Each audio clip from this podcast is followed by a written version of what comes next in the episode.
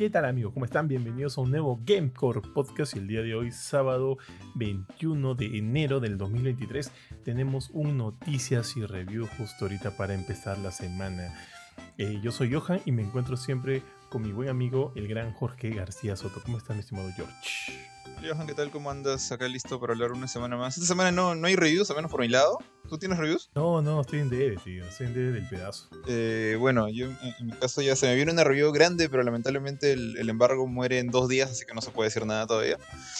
Pero aparte de eso, hay bastantes eh, noticias, por lo menos, así que listo para hablar de eso. Ponte, yo no he leído la, la, los lineamientos de la review de este juego, que tampoco lo voy a mencionar, pero no, no, han comentado algo acerca de primeras impresiones o qué sé yo. O sea, no se puede lanzar nada de eso. O fotos o imágenes. No, que yo sepa, no. O sea, al menos este, el, embargo era. Hablaba todo post fecha de embargo. O sea, decía como que puedes publicar esto, esto, esto, esto, pero todo a partir de la fecha de, del embargo, ¿no? Que se levante el embargo. No, no he visto nada más allá de impresiones, pues, de. De gente que ha jugado previews y cosas así. Que, ahorita se me va a escapar el nombre, así que no puedo, no puedo entrar tanto detalle, pero no. Y, he estado viendo, he estado viendo YouTube y cosas a ver este, por ahí qué, qué novedades hay. Y hay algunas, pero no, no quiero comentarlas porque me da un poquito de falta meternos en problemas. Claro, claro, tranqui, tranqui. Entonces, nada, dejemos eso. Oye, tío, te cuento. Oye, tú, eh, a ver. ¿Tú eras fan de That 70 Show o ya a ver algunos capítulos de That 70 Shows en su época? Eh, fan no, definitivamente no. Creo que nunca me ha caído bien Ashton Kutcher más allá de... La única película en la que me cayó bien es El efecto mariposa, que me encanta esa película. Pero aparte de eso, pucha, todo su chama me parece una porquería. Entonces, eh, no, no he visto mucho. De... He visto capítulos. Nunca me divertió la serie, honestamente. Pero sé que ha salido una. Es una segunda secuela, ¿no? Porque recuerdo que hace unos años salió That 80s Show, que se fue la shit, que no duró nada. Y ahora están con That 90s Show, ¿no?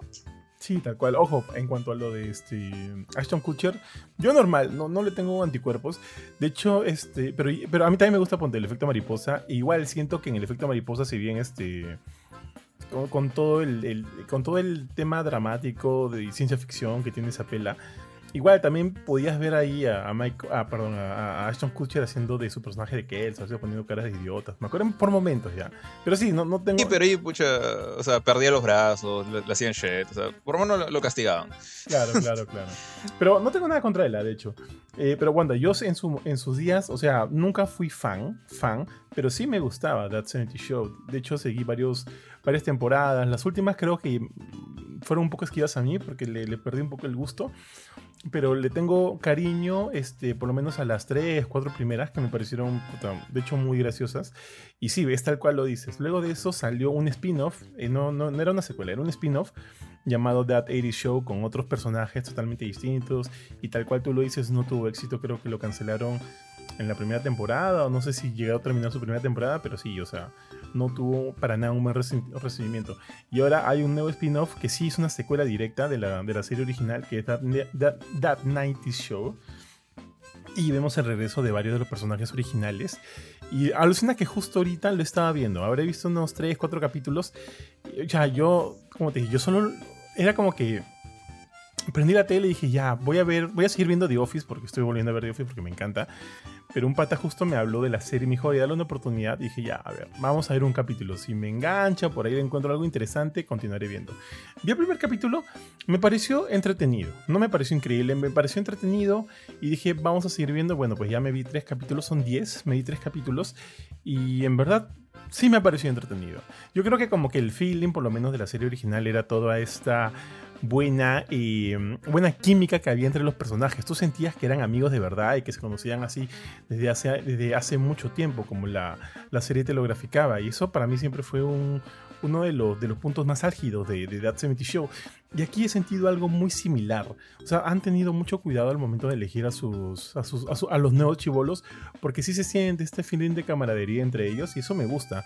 Aparte que este recurso de los noventas siento que no lo están, no están abusando de ellos, pero lo ponen en, por momentos, o sea, lo, lo, ponen en momentos como que sí me da risa, me gusta. Por ejemplo, hicieron una parodia de Beverly Hills 90210 que me pareció muy gracioso, tío. Y, y, esa es una serie, pues emblemática noventera, ¿no? De, de los chibulos de esa época. De los jóvenes de esa época en realidad. Y, nada, pues estaba viendo algunos capítulos y, y sí, me, he entretenido. ¿Qué tanto futuro le doy? No sé, porque también siento que es una serie bien, bien nicho, ¿no? Sobre todo para, para nosotros que, para los muchos que vimos la serie original en su momento. Porque no sé qué tanta, tanta pegada pueda tener con la gente, la gente de ahora. Eh, pero en fin. Entonces la serie ya se estrenó en Netflix y si quieren darle una revisada pueden ver un par de capítulos para probar. Y este y nada, y me cuentan si les gustó o no. Ahora sí, empecemos de frente con el programa, mi estimado. Solo quería dar ese mi pequeño este porque eh, dudo mucho de que hablemos de esa serie en algún la filme, así que estoy aprovechando. ¿Dijiste dónde está disponible? Sí, sí, está en Netflix. 10 capítulos. listo. Son 10 capítulos, no es una temporada así completa larga, son 10 capítulos que se pasan rapidito, es una serie de 25 minutos, 29 minutos, así que como que cada episodio pasa rápido, como los que saber, por sea que es una comedia. Así que los chistes, hay algunos chistes buenos, algunos chistes no tantos, pero los personajes están entrañables. Así que si quieren verlo, como lo repito, está en Netflix y ahí lo pueden chequear. Entonces, ahora sí, empecemos con los videojuegos, mi estimado. Y te cuento que esta semana, eh, tú sabes que hace, unas, hace algunos meses se anunció el regreso de Silent Hill por todo lo grande. Hay varios, varios eh, productos, varias este, proyectos en torno a la franquicia que se están desarrollando ahorita mismos. Algunos van a salir eh, pronto, algunos van a tomar más tiempo, pero la cosa es que Konami ha dicho que la franquicia está viva y le están sacando el máximo provecho posible para lanzar juegos de calidad. Eh, y uno de los más próximos es el remake de Silent Hill 2. Y sé que tú no le tienes tanto feeling de repente como Ari o como yo, pero para mí Silent Hill 2 es probablemente el mejor de la franquicia, eh, al menos es al que más cariño le tengo y el que más me, me empila cada vez que por ahí quiero volver a jugar un, Silent Hill, casi digo un Resident Evil, un Silent Hill. Y, nada, pues ahorita este, el, juego está siendo desarrollado por Bluebird Team, obviamente este, en compañía de mucha de la gente original que, desarrolló, que desarrollaron los primeros Silent Hill, lo cual es bastante bueno. Así que Konami está dándole ahí bastante, bastante, este, se está preocupando bastante porque este producto resulte ser bueno. Y lo paja es que el artista conceptual de la franquicia original eh, ha dicho que Bluebird Team está haciendo algo realmente increíble con el remake y están bastante entusiasmados por saber qué es lo que va a pasar y demás. Ahora, yo creo que esto está, o sea, tener esta, esta información está bien porque obviamente todos sabemos que la franquicia ha sido bastante maltratada a lo largo de los años, ¿no? Luego, probablemente de luego de Silent Hill 3 eh, para adelante, no, perdón, de Silent Hill 4 para adelante, los juegos mmm, no volvieron a recobrar esa magia de los tres primeros. Es más, diría de los dos primeros, pero bueno. Es más, siendo cada uno peor que el otro a medida que fueron, fueron lanzándose, ¿no? Inclusive sacaron cosas bastante experimentales. No sé si te acuerdas de un Silent Hill de PlayStation Vita, que era una especie de multijugador y, ojo, no lo jugué, pero leí, vi, vi acerca de este juego, leí acerca de este juego. Era una especie de multijugador eh, que, que, me parecía muy raro, ¿no? Muy raro que, que, que la franquicia Silent Hill esté proviendo un, un producto de este tipo. Bueno, en fin decidieron hacer varias cosas, ¿no? También salió un juego, salió un remake del primer Silent Hill para PlayStation 2, que tampoco me gustó. Eh, Shattered Dimensions se llamaba ese. Y hasta, bueno, hasta que vimos lo último en la franquicia con el demo de PT, ¿no? Y todos sabemos qué pasó ahí. Entonces, lo baja es saber que están regresando, están regresando con fuerza y que la gente del, del Team Silent original esté bastante eh, sorprendida y bastante segura del trabajo que está haciendo Bluebird Team. Ahora, los que no conocen Bluebird Team, es uno de los estudios de terror más importantes de la actualidad, ¿no? En su haber tienen este eh, Blair Witch, que a mí me gustó bastante. Tienen este. Um, ¿Cómo se llama este juego? El último que lanzaron que se parece bastante es el Hill de Medium, que tiene mucho de ese estilo. Si bien no son juegazos, creo que tienen una atmósfera que me recuerda tanto a Silent Hill que siento que ellos definitivamente debieron. O sea, o sea como que la, la franquicia está en buenas manos. Ya que siento que ellos podrían entender bastante bien qué es lo que los usuarios de este tipo de títulos de terror quieren de ella. Así que eso me parece paja, me parece bien, bien paja. Pero ahorita solo esperar, Jorge, hasta que se lance, porque no hay fecha. Sabemos que se lanza primero en PlayStation 5. No sé si en simultáneo en PC, pero definitivamente primero en PlayStation 5, ya que hay, hay que hacer un título de exclusividad, exclusividad temporal. Y, nada, a ver qué sucede, pues, ¿no? ¿Será? La verdad es como tú dijiste, no, yo no es que no le tenga cariño porque no me guste, simplemente no he tenido la chance he tenido chances. no le daba la importancia, creo, a, Silent Hill porque en esa época yo era mucho más de Resident Evil y era como que... Siempre en, en, esa época no tenía como que no jugaba tantos juegos como ahora quizás. Como que me agarraba uno y me quedaba con ese juego así hasta sacar el juego porque no tenía plata. pero... Pero sé que, digamos, es una de las sagas más, más queridas de, de Konami, ¿no? O bueno, eh, en general de, de sobre el horror. No, tío, no, no fue por un tema de plata. Fue, bueno, puede ser, ¿no? Fue por un tema porque tú elegiste una Nintendo 64 en lugar de un PlayStation. Ah, bueno, considerando la época, sí. Pero, o sea, por ejemplo, o sea, si ese fuera el caso, yo podría haber jugado los Silent Hills de PlayStation 2. Y tampoco lo hice. Ah, porque ah, yo, yo ¿no? ¿no? pero es que tenías que haber empezado con Silent Hill 1, pues para agarrarle cariño. Supongo, supongo. O sea, porque Resident Evil, yo como tú acabas de decir, no tuve un PlayStation 1. Yo, de, yo del Nintendo 64, después de, de, ver la... Esa, es mi pequeña historia. Pero después de ver la limitada biblioteca de opciones, digamos, para mis gustos que tenía Nintendo en esa época, y ver como cosas como Mega Man X que me encantaban se iban al PlayStation, Final Fantasy se iba al PlayStation, era como que, fuck, tengo que ir al PlayStation también. Y, este, y de ahí ya me quedaba con PlayStation desde la época de Play 2. Pero justamente en, esa época de Play 1 es que nacieron Resident Evil, nació este Silent Hill. A Resident Evil tuve la buena suerte de que Capcom sacó Resident Evil 2 en Nintendo 64. Fui una de esas personas raras que tuvo esa versión. Y por eso es que le tengo cariño. Pero si no hubiera sido por eso, de repente tampoco jugaba Resident. Así que puede que tengas razón. Claro, claro, claro, claro que sí. Pero nada, pues mi estimado, proseguimos. Eh, bueno, este, a ver quién, quién nos toca. Siguiendo con el tema de los videojuegos, probablemente, porque mi primera noticia era de, series, pero no, no lo voy a quemar todavía.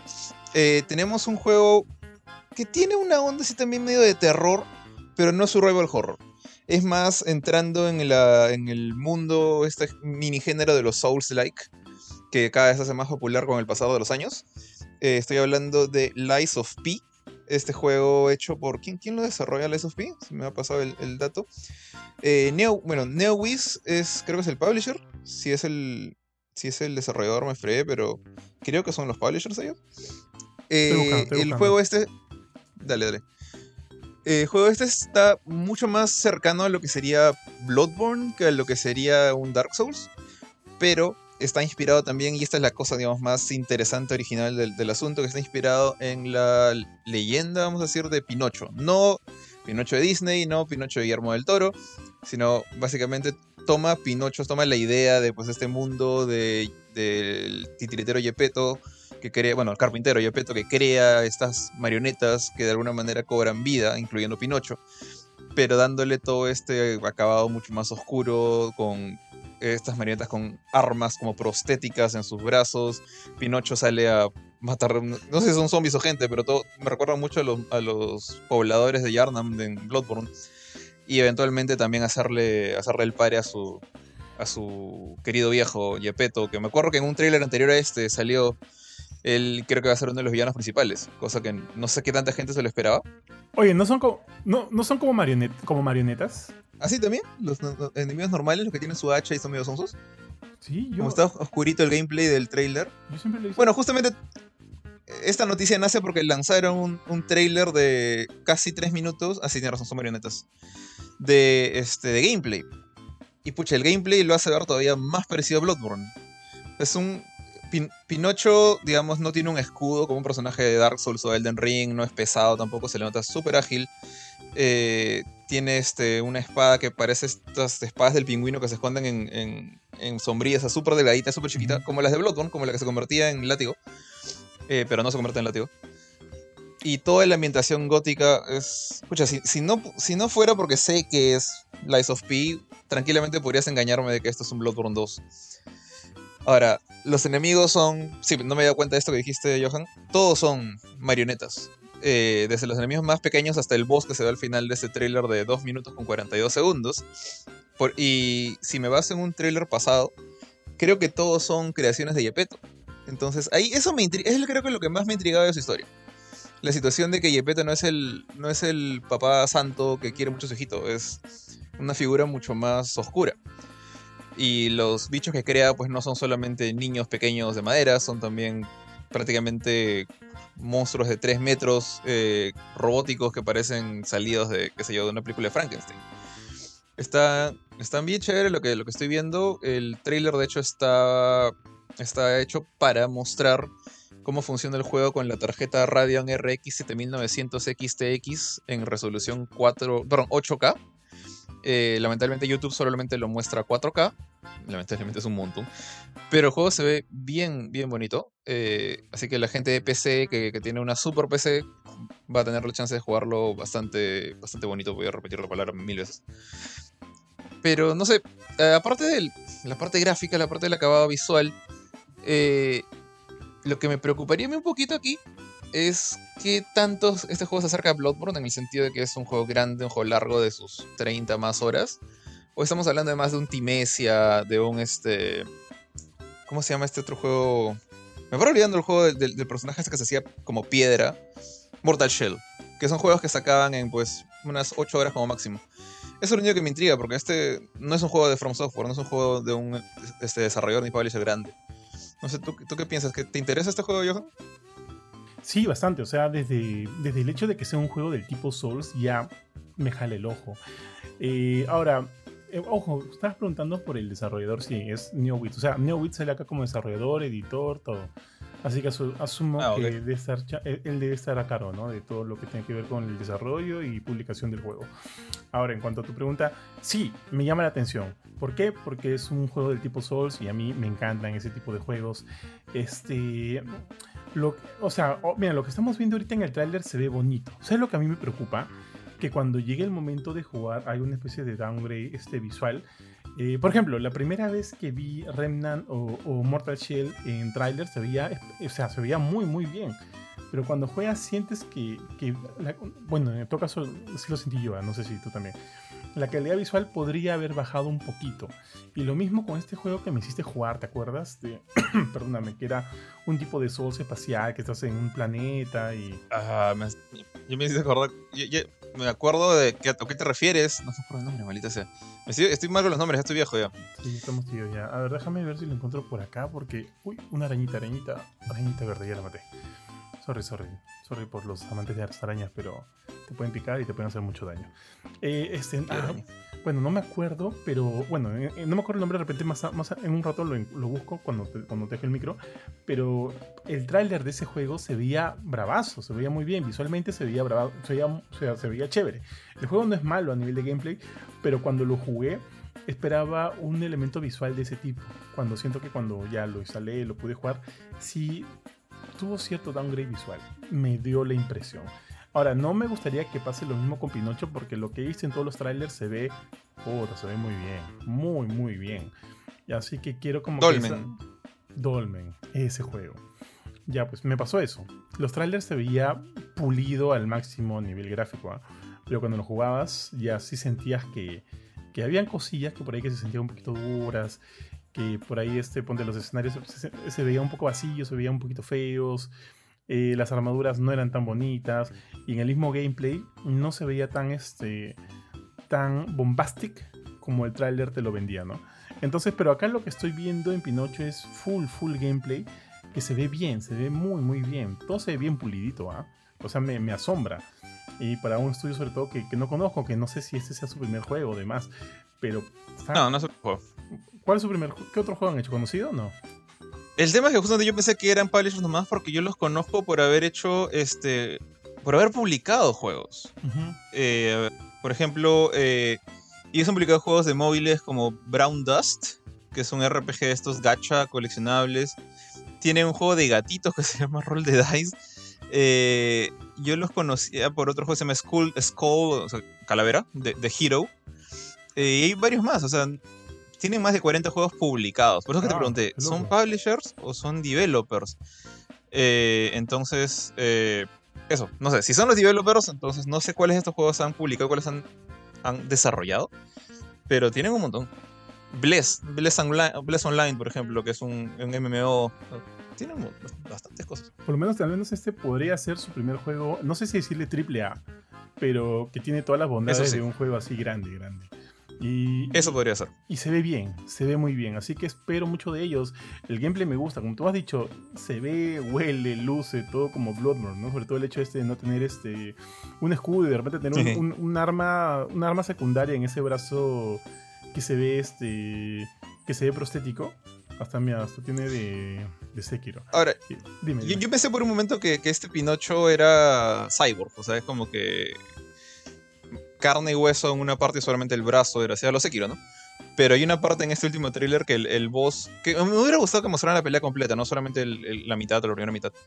Y eh, el boss este lo agarra contra el piso y lo chanca como 30 veces, lo saca volando y luego Pinocho se para. Entonces, imagino que este Pinocho también es mecánico. Pero sí. ese brazo que tú dices se ve mucho más grande, ¿no? Sí, o sea, yo asumo, tiene que ser mecánico, porque esa es la, la esencia de- del, del cuento de Pinocho, ¿no? Pero de repente por ahí se ha, se ha tuneado. pues. Oye, mira, te leo el. Te leo el. el tag del juego. Dice, te despiertas en una estación de tren abandonada de Krat, una ciudad abrumada por la locura y la sed de sangre. Frente a ti yace una única nota que señala. Encuentra al señor Gepetto. Está aquí en la ciudad. Ponte en la piel de Pinocho, una marioneta mecanoide, y lucha contra todo lo que se cruce en tu camino para encontrar a esta misteriosa persona.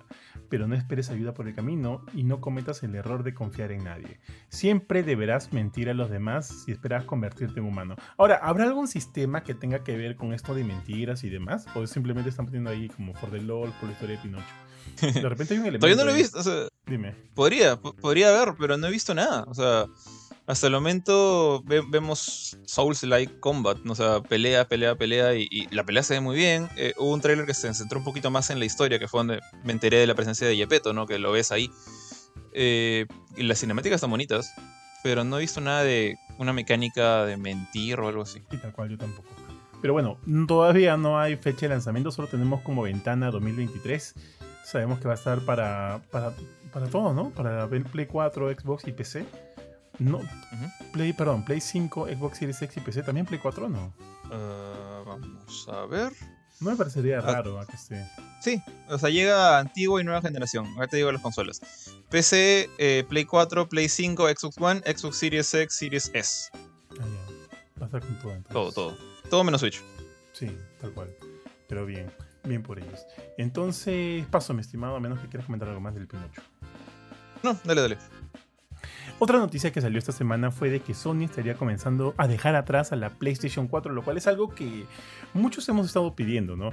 Ya estamos bien, bien adentrados en la actual generación de consolas. La PlayStation 5 salió en el 2020, o sea, ya, o sea, más de dos años, en más de dos años se va por su, ter- su tercer año de vida. Y entonces, sí, 2020 fue, ¿no? O me estoy- no, sí, fue 2020, me estoy equivocando. Diciembre de... oc- creo que- No. Bueno, fin de 2020 salió el PlayStation 5.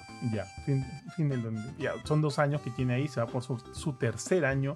Entonces ya es hora de que vaya dejando atrás a la PlayStation 4. Porque hasta donde sabemos, como sabemos, perdóname, todos los títulos, por lo menos first party de, de PlayStation, han estado saliendo para las dos consolas, salvo algunos, ¿no? Como Ratchet and Clank o Returnal, que no salieron, no tuvieron una versión de PlayStation 4. Los demás, y también títulos grandes, como God of War Ragnarok o el último Horizon Forbidden West, han salido para ambas consolas. Pero, ¿qué ha pasado? ¿Qué está pasando? Esta semana PlayStation eh, lanzó un tráiler que es este, se llama Upcoming Games in 2023, donde ha estado haciendo bastante eh, foco a sus juegos de PlayStation 5. Por ejemplo, este Forspoken, bueno, no de ellos, pero sabemos que lo vamos a jugar en Play- PlayStation 5, Spider-Man 2 de PlayStation 5, eh, Horizon, el, el DLC de Horizon, que solo va a salir para PlayStation 5, lo cual me parece bien. Bien, me parece raro, pero bien, bien por eso. Final Fantasy XVI, que no es de ellos, pero también va a salir para PlayStation 5. Y el, punto es que ese tráiler ha estado dejando entrever de que, de que la Play 4 por lo menos va a comenzar a recibir menos soporte por parte de Sony. Lo cual, como te dije hace rato, me parece que está bien, porque ya, pues, ¿no? Ya, ya, ya estamos, ya estamos. Quiero ver eh, cómo se venden ellos la potencia. La potencia eh, completa de un juego que es solo trabajado para, para PlayStation 5. ¿no? Quiero seguir que me sigan este, sorprendiendo con el DualSense. Quiero ver esos, esos, esos, esos elementos de carga, entre comillas. Eh, por ejemplo, en Ratchet, cuando saltabas de dimensión en dimensión, era espectacular. Quiero seguir, viendo esas cosas, ¿no? Cómo, le, cómo los juegos le sacan el jugo a esta consola de, de actual generación que tengo. Y, y, pucha, obviamente es una pena para la gente que, que todavía no pueda acceder o no tenga la chance de, de conseguir una PlayStation 5. Pero bueno, pues ya estamos en el momento de, creo, Y siento que si quieren por lo menos seguir dándole ese boost fuerte a la PlayStation 5 y que no se estanque, porque sé que las ventas, si bien estuvieron bastante bien en un inicio, ya digamos que se han normalizado y ya no hay mayores picos, siento que este cambio podría ayudar mucho en eso. Mm, o sea, en general, todo el tema del, pase a, nueva generación, creo yo, o sea, cada vez, mientras hay una nueva generación, siempre se hace más largo esa, brecha, se hace más larga. Yo recuerdo en la, época, pues justamente estamos hablando del Play 1 y 64, ¿no? Por ahí. Eh, que apenas, eh, en la época que solamente estaba Nintendo y Sega, apenas salía, digamos, el Super Nintendo, cuando después del Nintendo, yo me acuerdo que el primero que le daba como que apoyo con, apoyo con furia al Super era Nintendo. Y los que mantenían al, al NES eran pues este, los third party. Ahora la cosa es al revés, parece, porque siento que los primeros que han dado el salto con, más ganas a la nueva generación han sido los third party. O sea, mencionaste Forspoken, que, que no va a estar en Play 4. Eh, Plague Tale Requiem tampoco estuvo en Play 4. ¿Qué, qué más? Eh, ahorita estoy pensando en otro, en otro exclusivo así de.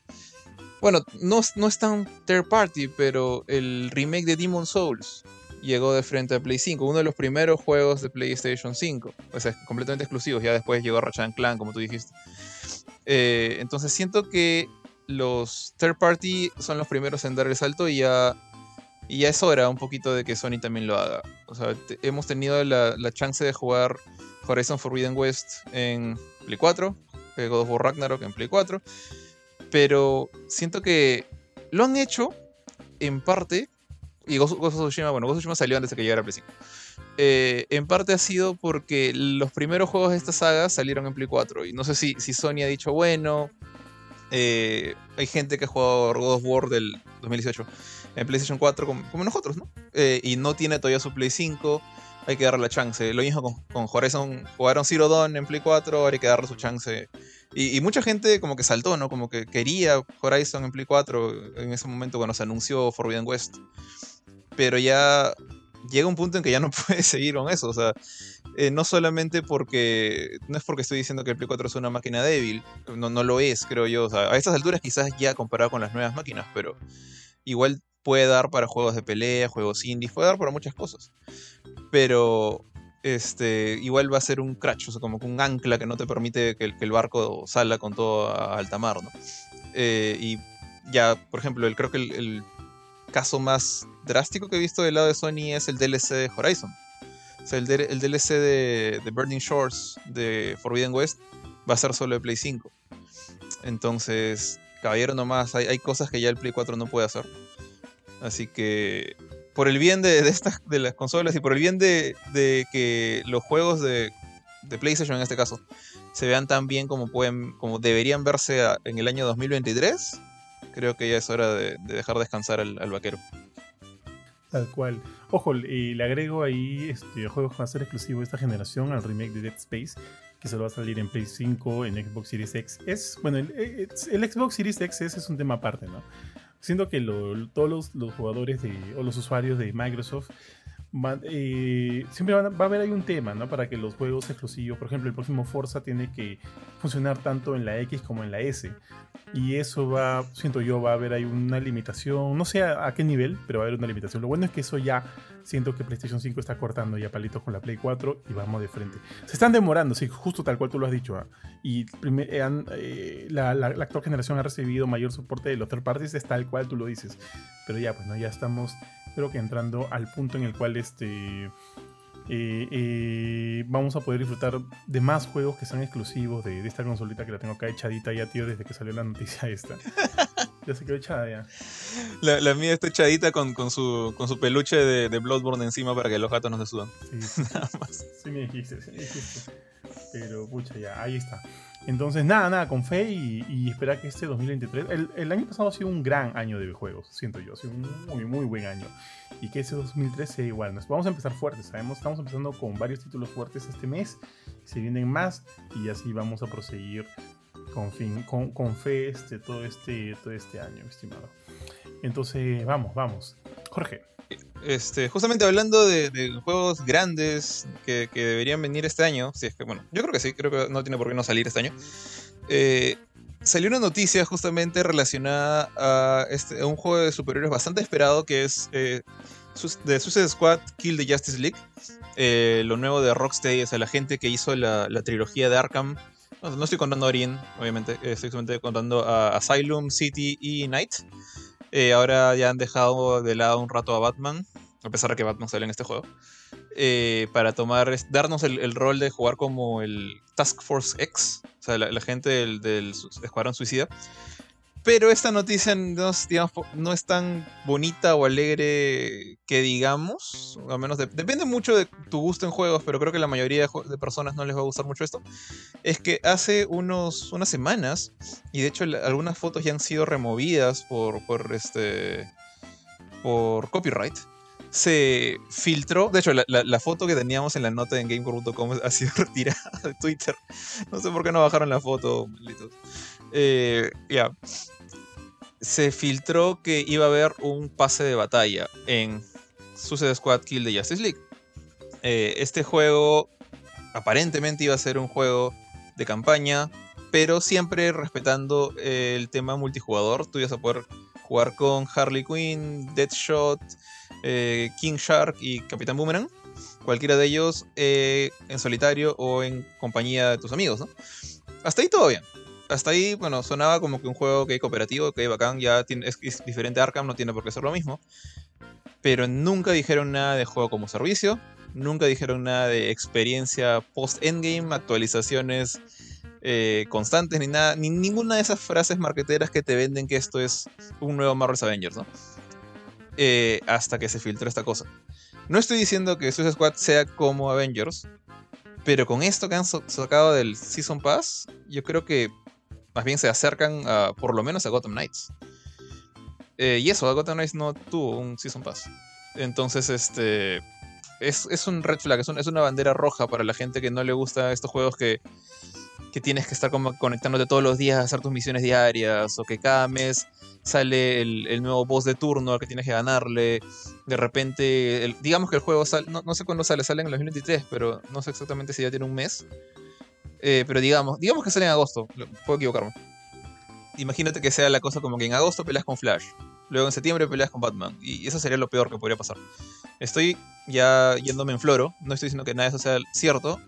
Lo que sí es cierto es que va a haber un pase de batalla, y eso ya de por sí no he visto ningún juego con pases de batalla que no tenga temporadas o actualizaciones overtime, o sea, eh, como servicio.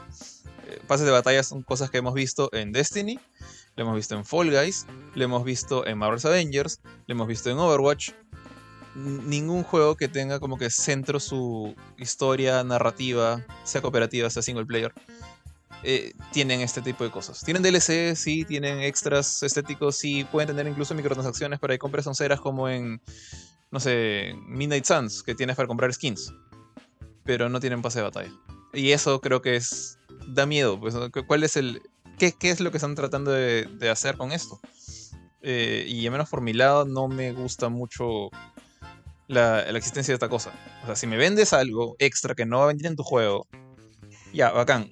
Véndeme skins, véndeme un nivel nuevo, véndeme si quieres un personaje nuevo. Acá creo que funcionaría, por ejemplo, no sé, tener a Peacemaker. Pero no un pase de batalla que compro mis 10 dolaritos y tengo que estar jugando todos los días para llegar hasta el, a tal nivel. O sea, ahí eso ya es. Entramos en terreno free to play. No sé qué piensas tú. Mucha, tío, tal cual. Tal cual lo has dicho. Este. El, tema de, de, Suicide Squad siempre ha sido medio nebuloso. O sea, todo lo que hemos visto, perdón, Suicide Squad Kill the Justice League, el nuevo juego de Rocksteady, siempre ha sido medio nebuloso. ¿Por qué? Porque nunca hemos visto algo muy concreto del juego, nunca hemos visto gameplay. O sea, esa imagen que se ha filtrado es recién lo primero que estamos viendo de gameplay, ¿no? Entonces, eh, nosotros en lo que nos hemos estado, digamos, que respaldando es en el el buen nombre que tiene, la, que tiene el estudio. Rocksteady ha hecho, o sea, la, trilogía de Arkham es muy, muy buena.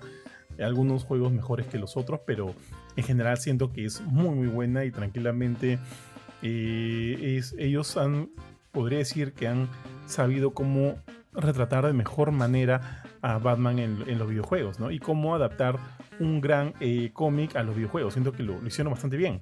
No sé si sea el mejor, pero sí lo han hecho bastante bien. Entonces, eso, ese prestigio es lo que a mí me decía, ok, no hemos visto gameplay, pero este tráiler se ve bravazo, este tráiler se ve este tráiler cinemático se ve. Así que confiemos, confiemos. Y me, me genera, o sea, de verdad, de verdad, me genera mucho este suspicacia de que no se haya revelado anteriormente un gameplay, porque ya son varios años, tío. Creo que la primera vez que vimos un tráiler así lleno de esto fue en el 2020, cuando hubo este DC Fandom, ¿te acuerdas? Lanzaron ahí, creo que el primer tráiler cinemático de, de Kill the Justice League. Y, luego de eso, el siguiente año no hubo nada. El año pasado tuvimos este tráiler un poquito más grande y ahora tuvimos este tráiler, ¿no? Con Batman y demás. Eh, igual, todos trailers cinemáticos, nada de gameplay y de verdad me, me mortifica un poquito que lo primero, que justo lo que dije, lo primero que, que veamos de gameplay haya sido una imagen filtrada y eso a mí, para mí no pinta bien, no pinta bien. Comparto tu frustración en el sentido de que como que nos están ocultando cosas, yo creo que sí, eh, cómo se llevarán a cabo estas cosas. evidentemente hay un pase de temporada, evidentemente va a haber algún tipo de transacción eh, monetaria en el juego, eso ya es evidente. Porque yo creo que a estas alturas no es que lo vayan a quitar o no lo vayan a cambiar. Y no hay nada de malo de, en eso, creo yo. Creo yo. Pero, pero va a depender. Pues, o sea, ya, ya tenemos un mal sabor de boca con lo que pasó ahorita con, con Marvel's Avengers un eh, mediano sabor de boca con lo que pasó con Gotham Knights y parece que el juego va a seguir ese mismo, ¿no? Ese mismo negocio. De hecho, el sábado pasado hablábamos de cómo ahora las, de cómo ahora las compañías no les basta simplemente lanzar un juego para que, funcione, o sea, un juego a nivel historia que funcione y acabó, que, todo quede en, las ventas iniciales del juego, o sea, perdón, en las ventas de la compra del juego, sino tienen que ir un poquito más allá, ¿no? De cómo pueden aprovechar eh, en, al máximo ese juego para seguir sacando plata a medida que, el juego sigue en vigencia y demás. Eh, entonces eso creo que también se está, está, este, se está trasladando aquí, ¿no? O sea, eh, Warner Brothers, Rocksteady, qué sé yo, también tienen ese, esa, esa labor sobre sus hombros, ¿no? Como seguir consiguiendo dinero de, de, bueno, qué sé yo, de, de Suicide Squad luego de lanzado, ¿no? Luego de, luego de que lo habíamos adquirido, cómo seguir eh, consiguiendo plata del juego. Y entonces, en ese, en ese sentido, un Battle Pass, este tipo de microtransacciones son cosas que ya, o ya, ya se van a quedar, se van a quedar acá en, en, los juegos en la actualidad. O sea, algunos no lo tendrán, fácil, ¿no? Pero estos tipos de juegos grandes, yo asumo que sí, que deben tenerlo para, para bueno, para que, en fin. Entonces, espero que la manera en que ya, ellos hayan adaptado este sistema de Battle Pass no, no, puta, no cae el juego. Como lo que pasó con, con, Avengers, que creo que también vamos a hablar fácil después de esto, porque me parece un gran segue, tío. Sí. Y, eso, eso. O sea, de que quiero jugarlo, quiero jugarlo. Pero quiero ver un. Ahorita lo que quiero ver es un gameplay tal cual.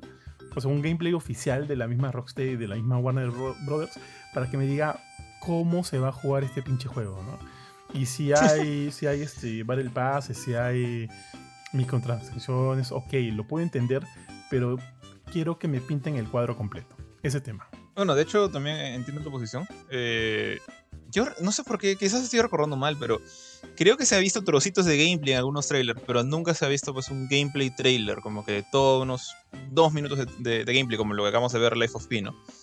Eh, pero definitivamente este, este pase de batalla no es falso, este pase de batalla, la reacción de, Warner Bros. De, prácticamente reclamar que todo el mundo baje las fotos deja muy en claro que esto es de verdad, no es un, no un fanmate, no sé qué. Veamos qué sale, pero no sé, como dije, simplemente es mi experiencia, los, los Battle Pass nunca son una buena señal si es que esperas que tu juego sea algo más basado en campaña. O sea, si sabes que va a ser un MMORPG o un, este, un looter shooter como Destiny, ya, pues sabes que va a haber Battle Pass, sabes que es lo normal. Pero cuando esperas otra cosa, eso no es, digamos, no, e, no es una buena señal. Veamos nomás qué, qué pasa. Honestamente, me, da, ahorita vamos a entrar a Avengers, pero me da curiosidad que, mira, los, los hijos de Batman fallaron en ese sentido. Los Avengers fallaron en ese sentido. ¿Tú crees que el Suicide Squad, por más que tenga Rocksteady atrás, tenga chance de, de convertirse, en, de convertirse en los protagonistas de un juego que, que tú, el público, quiera jugar todas las semanas, cumpliendo sus misioncitas todos los, todos los días o por lo menos los fines de semana? No estoy seguro. Mm, antes una pregunta. Este, ah, mira, antes que nada, este, en cuanto a la fecha de lanzamiento, es el 26 de mayo del 2023, o sea, en pocos en pocas semanas, no, no falta mucho para el lanzamiento de- del juego. Ahora, en cuanto al otro, no sé, ponte, Avengers tuvo cosas buenas. Todavía no quiero hablar mucho de Avengers, ya. Marvel's Avengers y Gotham Knights, que son muy similares a, a lo que va a ser Suicide Squad, tienen cosas, como te digo, cosas que sí, que sí resalto. Ahora, pero o sea, ¿cuál es la medida perfecta, no? ¿Cuál es la, la fórmula ideal? No sé. Eh, bueno, nada, si quieres, mejor hacemos el, el pase de Avengers una vez porque, para poder hablar un poquito más de ese tema, ¿no? De los juegos como servicio y, y por qué viven o mueren. Entonces voy a hacer una vez el, el intro, si, te parece. ¿O ¿Quieres hablar algo más de Suicide Squad? No, dale, me parece preciso. Eh, bueno, tal cual, eh, como ya adelantamos un poquito, eh, algo ha pasado, algo muy, muy feo. Depende cómo lo, cómo lo veas. algo que de repente ni siquiera te importa. Ha pasado con Avengers. Eh, es que el día de ayer a la noche, la gente de Crystal Dynamics ya confirmó que el juego tiene una fecha límite de soporte y de lanzamiento de nuevo contenido.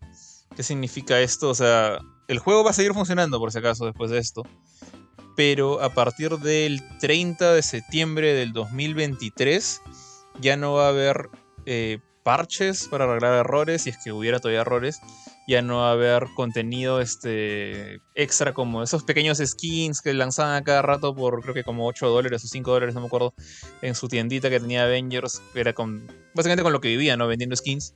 Ya no va a haber más de eso ya no va a haber este, nuevas misiones especiales con, con jefes este, bafeados. O no, no sé qué más hacía con pobre Taskmaster, que creo que lo hemos chancado como 500 veces ya. y, y Abomination también. Pero ya nada de eso va a haber. El juego va a quedar básicamente como está. Dicen que van como que todos los eventos pasados van a seguir ahí en una rotación ya eterna mientras puedan seguir pagando a los servidores o mientras se mantenga funcionando es- esta parte multijugador. Pero como ya dije, el 30 de septiembre oficialmente se acaba todo el apoyo, trabajo y soporte de parte de los desarrolladores para Marvel's Avengers. Es decir, ya no hay nuevas temporadas, ya no hay nuevos héroes. De hecho, ya, confirmaron que, Bucky o Winter Soldier fue el último. El update 2.7, que fue donde salió él, va a ser el penúltimo, ya fue, el penúltimo va a haber uno más, update dos- eh, 2.8 que sale el 30 de marzo. Y luego de eso ya no va a haber ninguna actualización. Tío, qué pena, Ahora. tío, qué pena pensar que su- el, el mayor villain, sin contar los de. No sé, los DLCs, el de los DLC, que no sé quiénes fueron. su- el mayor eh, enemigo, villano de ese juego fue Modok, pues. Eh, ¿sabes quién? El- en DLC fue Claw. Claw, el, el- el pata que, que interpretado por Sí, este. sí, sí, ¿Cómo sé, se llama sí Gollum? Ulises Klaus, sí, sí lo conozco, pero o sea, él te parece un villano más importante que No, Modok. o sea. Yo, yo sé que. eh, voy a ser sincero, o sea, ah, conociendo un poco de la, de la galería de enemigos de los Avengers, y por más que soy fan de Marvel, no son tan chéveres como, no sé, la galería de villanos de la, de la Justice League. Eh, lo- los Avengers, o sea, en Marvel hay villanos muy chéveres, pero normalmente son como que personales de cada héroe. Eh, incluyendo, por ejemplo, los Cuatro Fantásticos, creo que tienen uno de los enemigos más chéveres, a pesar de que los Cuatro Fantásticos me parecen super monstruos a mí. Tienen gente como Galactus, tienen gente como Doom, eh, Kang. Bueno, Kang también pelea con los Avengers. Eh, ahora, en, en Avengers no hay tanto de eso, pero a pesar de eso han logrado elegir como que los peores. O sea, tenían al mismo Thanos, que lo hemos visto utilizarlo en el, el MCU. Eh, Kang, como dije, ya pueden compartirlo por aquí y por allá. Loki fue el, digamos, el primer enemigo que los hizo juntarse a los Avengers. Eh, puede que sean enemigos de otros lados, como el Loki de Thor, ¿no? Pero hay gente de mucha mejor calidad que Modok. O sea, Modok estaba ahí como para hacer el malo del tutorial. Pero no, lo tenemos como el gran boss final. AIM, como compañía. Ok, entiendo como un, buen eh, equipo de montones de soldaditos a quienes golpear.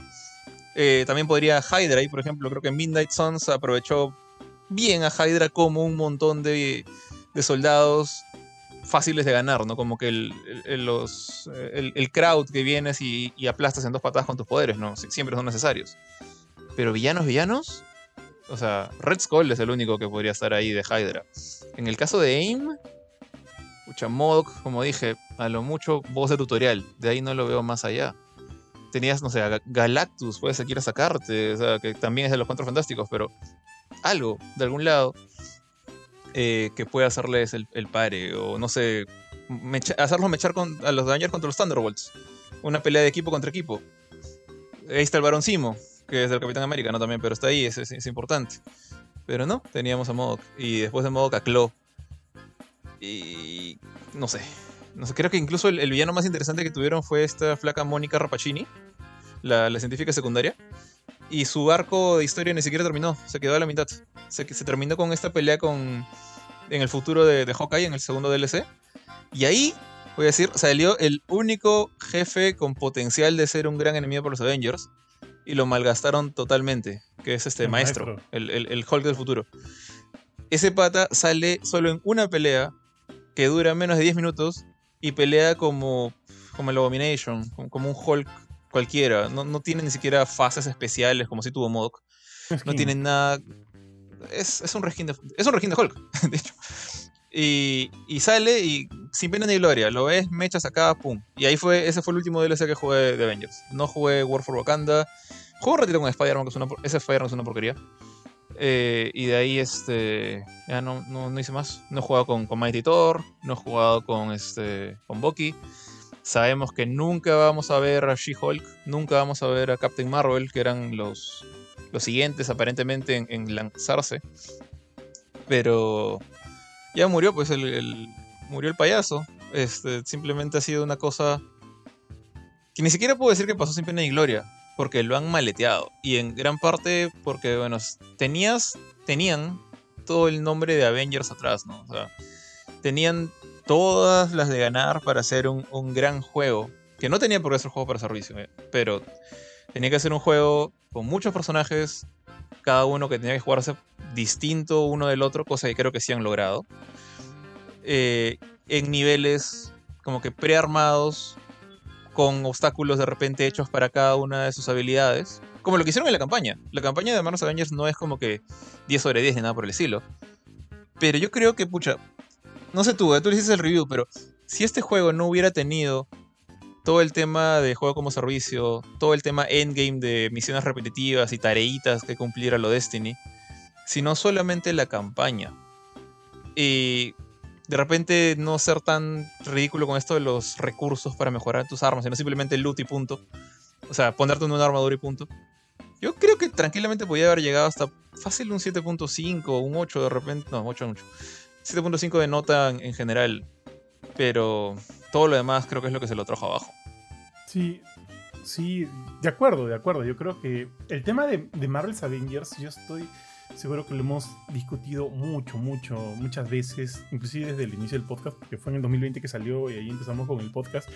Y hemos, eh, no quiero decir rajado, pero hemos criticado bastante las cosas que sentíamos que no, no, no, no cuadraban en el juego, ¿no? Mira, yo de por sí quiero decir que, mira, yo felicito a Marvel's Avengers por haberlo, este, haber luchado tanto tiempo, ¿no? Por tratar de sacar adelante este, este proyecto, este, este juego.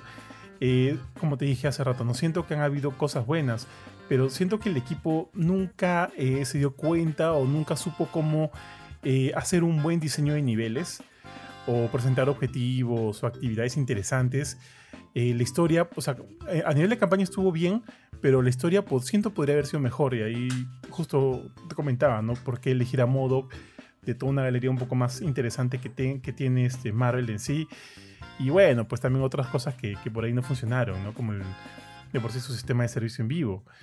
Eh, pero el combate era bueno. El combate era bastante bueno. Ya lo dijiste hace, un hace poquito un poco.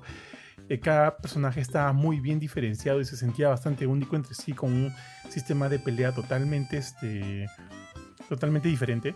Eh, y eso estaba bien, eso estaba muy bien. A mí me encantaba jugar con el Capitán América porque me gustaba mucho esos, e, ese tipo de, de, de enfrentamiento melee, al igual que con Black Widow, ¿no? Ahora, no era muy fan de Iron Man porque no me gustaba mucho su, su tipo de, mecha, pero podía este, avalar o, o, sacarme el sombrero en el sentido de que, ok, hay dos personajes que son realmente distintos. Y eso está bien. Y los dos funcionan. Y ya depende de cuál te guste más, ¿no? Entonces, todo ese sistema está bien, está muy muy bien, que siento que es muy similar a lo que nos ha dado Gotham Knights. Me gusta el sistema de combate en Gotham Knights que también es así, ¿no? Más brusco, más al melee, más al golpe. Y eso me parece bravazo, me pareció muy muy bien. Y este, donde sí siento que Ponte Gotham Knights fue mejor o fue más, fue porque tiene una historia mucho más redondita y mucho más interesante. La historia de Gotham Knights me gustó bastante. Su sistema de peleas me parecía divertido. El mundo era grande, pero también había ahí un problema de, de, diseño de niveles, ¿no? O sea, de diseño de... O sea, tengo mi map, tengo mi mundo, tengo todo este mundo grande. ¿Qué pongo dentro? ¿Qué hago para que sea, de, sea interesante estar dentro de ahí y ver por aquí y por allá? Y te acuerdas que en Gotham Knight ponían este tipo de, de, misiones en las que tenías que buscar a este tipo de enemigos o derrotar a, esta cantidad de enemigos y qué sé yo para, para poder proseguir con la historia. Ya, esas cosas no me gustan, pues no, no me habla bien del, de, su diseño.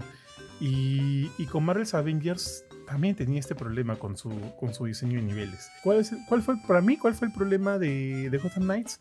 De repente un mejor pulido a nivel general, nivel general, porque también salió con mala sangre, ¿no? Para 30 frames por segundo para consolas de actual generación, que al final ya no, ya no importó, pero no es un buen punto de marketing, pues. Y, y hacer que el mundo fuera así, y muchas cosas muy interesantes por hacer. Eh, lo bueno es que no tuvo servicio en vivo. Yo creo que si esas cosillas hubieran sido mejor, habría tenido un mejor recibimiento este Gotham Knights. Ahora con Avengers siento que mucho del punto de venta era en su en su sistema de servicio en vivo, ¿no? Este mes vendrá esto, el próximo mes ven- vendrá otro, el próximo año viene esto, pero cuando tienes todo eso y tu juego de por sí no, como ya te dije hace ratito, ¿no? Este, no tiene objetivos ni actividades interesantes, entonces pierde, pierde fuerza. Sí, o sea, ahí estoy completamente de acuerdo. O sea, para, mí, eh, una de las mejores cosas que tenía Marvel's Avengers, quizás la mejor, era el combate. Eh, no solamente. El combate de Black Widow y Capitán América eran bastante similares, pero era chévere, estaba bien hecho. De ahí otro combate que a mí me gustaba era, bueno, el de Iron Man. Me parece que la gente que dice Dynamics supo adaptar un personaje complicado como, como es Iron Man. O sea, Iron Man es un, un pata que camina y dispara de las manos y al mismo tiempo vuela. Entonces es una cosa rara. ¿no? Es, es- básicamente es un avión con patas. Eh, que bueno, en el juego de Iron Man VR pues funciona porque tú te vuelas el avión con patas. Pero cuando tú lo manejas en tercera persona no es tan, tan simple entender cómo funcionaría algo así. Hicieron un híbrido de combate con puños con, y misiles y el pata podía volar. Me parecía bien chévere. Nolan North creo que no hizo un muy buen trabajo que digamos con las voces, pero este, con la voz de Tony. Pero me gustaba mucho jugar con, con Iron Man. Él, él sí era chévere. Eh, pero hay otros casos como el de Hulk o el de Spider-Man que no, pasaba nada con su sistema de combate. Pero eso, ok, chévere para un prototipo. O sea, empiezas con un prototipo, tu primer eh, vertical slice o lo que sea, está basado en combate del, juego y te, sueltan un montón de robots de, de aim para pegarles a todos y ver lo distinto que se siente jugar con, con Black Widow con Iron Man, ¿no? Pero de ahí, este, ¿qué más haces? Pues? Entonces, yo creí, como te dije hace un rato, yo creo que la campaña pudo hacer en cierta medida, no como que de manera excelente, pero una medida aceptable, que estas peleas, estos personajes se sientan distintos en mundos que los hacía sentirse distintos. Me acuerdo ahorita, cuando pienso en la campaña, me acuerdo más que nada los niveles de Iron Man. Los niveles que tenías que volar entre, las entre en una especie de gran cañón, esquivando este, torretas, pasando por debajo de puentes mientras disparas a los enemigos, o la parte en la que vuelas hacia la luna para, para desenchufar al Capitán América que está ca- capturado ahí. Eso como que destacaba la, la de Iron Man. Eh, pero pones a ese mismo Iron Man en estas pequeñas zonas de batalla, que eran o estos grandes mundos abiertos completamente vacíos, que tenías que recorrer en las misiones diarias, semanales y demás de- del juego. Y ahí, pucha, pierdes gran parte de la gracia de lo que hace el personaje lo que es, ¿no? Entonces yo creo que, siempre lo he dicho esto, o sea, toda esa plata que se gastaron en hacer el, el multijugador y el tema es... Multijugador no, multijugador tiene que ser que... Pero el tema de juego como servicio, pudo haber hecho una campaña mucho más chévere que, no sé, lo War for Cybertron. De repente podrías haberlo hecho para pasar en, en cooperativo o en- en- de, de a tres puntas. De repente con ciertos niveles en los cuales tienes que pasarlo single player, como los de Iron Man. Pero no este mundito de tareas repetitivas, sonsas y monótonas que, eventualmente lo llevó a la muerte ¿no? al juego. Creo que el, único punto en que rompieron esa monotonía fue con, por lo que leí, escuché y miré en videos, fue con War for Wakanda, que hicieron una nueva mini campaña. Que nunca llegué a jugarlo, la verdad es que no soy muy fan de Black Panther. Pero nada, se nota que Crystal Dynamics trató de hacer lo que pudo con la plata que tenía. Square Enix básicamente ya les tiró el GG, ¿no? Porque también este, los vendieron. Así que no es que, no es que estaban muy bien parados, que digamos. Eh, simplemente han hecho lo que han podido, pero. parece que el juego ya está diseñado para simplemente agregar nuevos personajes cada cierto tiempo, nuevas misiones sobre el mismo mapa que ya tenías. Nunca fue diseñado pensando en hacerlo crecer de otra manera. Y eso ya pues le, cuesta, ¿no? ¿no? ¿no? cualquier juego puede ser un Fortnite que solo vive a punta de skins y, recreando el mapa cada seis meses. Entonces, nada, eh, era inevitable lo que, lo que llegó y no sé, ¿tú cuánto tiempo crees que después del 30 de septiembre, que ya los developers ya no van a estar mirando el código para nada? A partir de ese día, ¿cuántas semanas, meses le, das antes de que apaguen los servidores y ya no haya online? Mm, ¿Sabes lo curioso? Que obviamente a partir del 31 de marzo acá estaba, leyendo el comunicado, ¿no? Todo lo, lo que hay en ah, el marketplace va a ser este gratuito. Va a ser gratuito. Entonces, es curioso porque eh, hemos tenido que esperar a que el juego ya deje de dar ese soporte para poder jugar la mejor versión del juego que existe, ¿no? Pues, o sea, el juego completo, perdóname, con todas las cosas gratuitas. Entonces. Eh, pero el marketplace, tú sabes cómo lo que hay ahí, no, no hay nuevos niveles, no hay nuevas armas. No, es pura, cosita, sí, por skin, ¿no? Pero ya, pues si quieres jugar con tu hall usando BBD, ya pues está ahí. Pues si quieres jugarlo así, si eso te hace feliz, está ahí. O sea, que esté paja. No, no, va, a cambiar en nada, obviamente, la, la, experiencia este, em, tangente del juego, ¿no? Porque es tal cual, ¿no? No van a haber cambios. Pero al menos ya, por lo menos es gratis. ¿Cuánto tiempo le doy?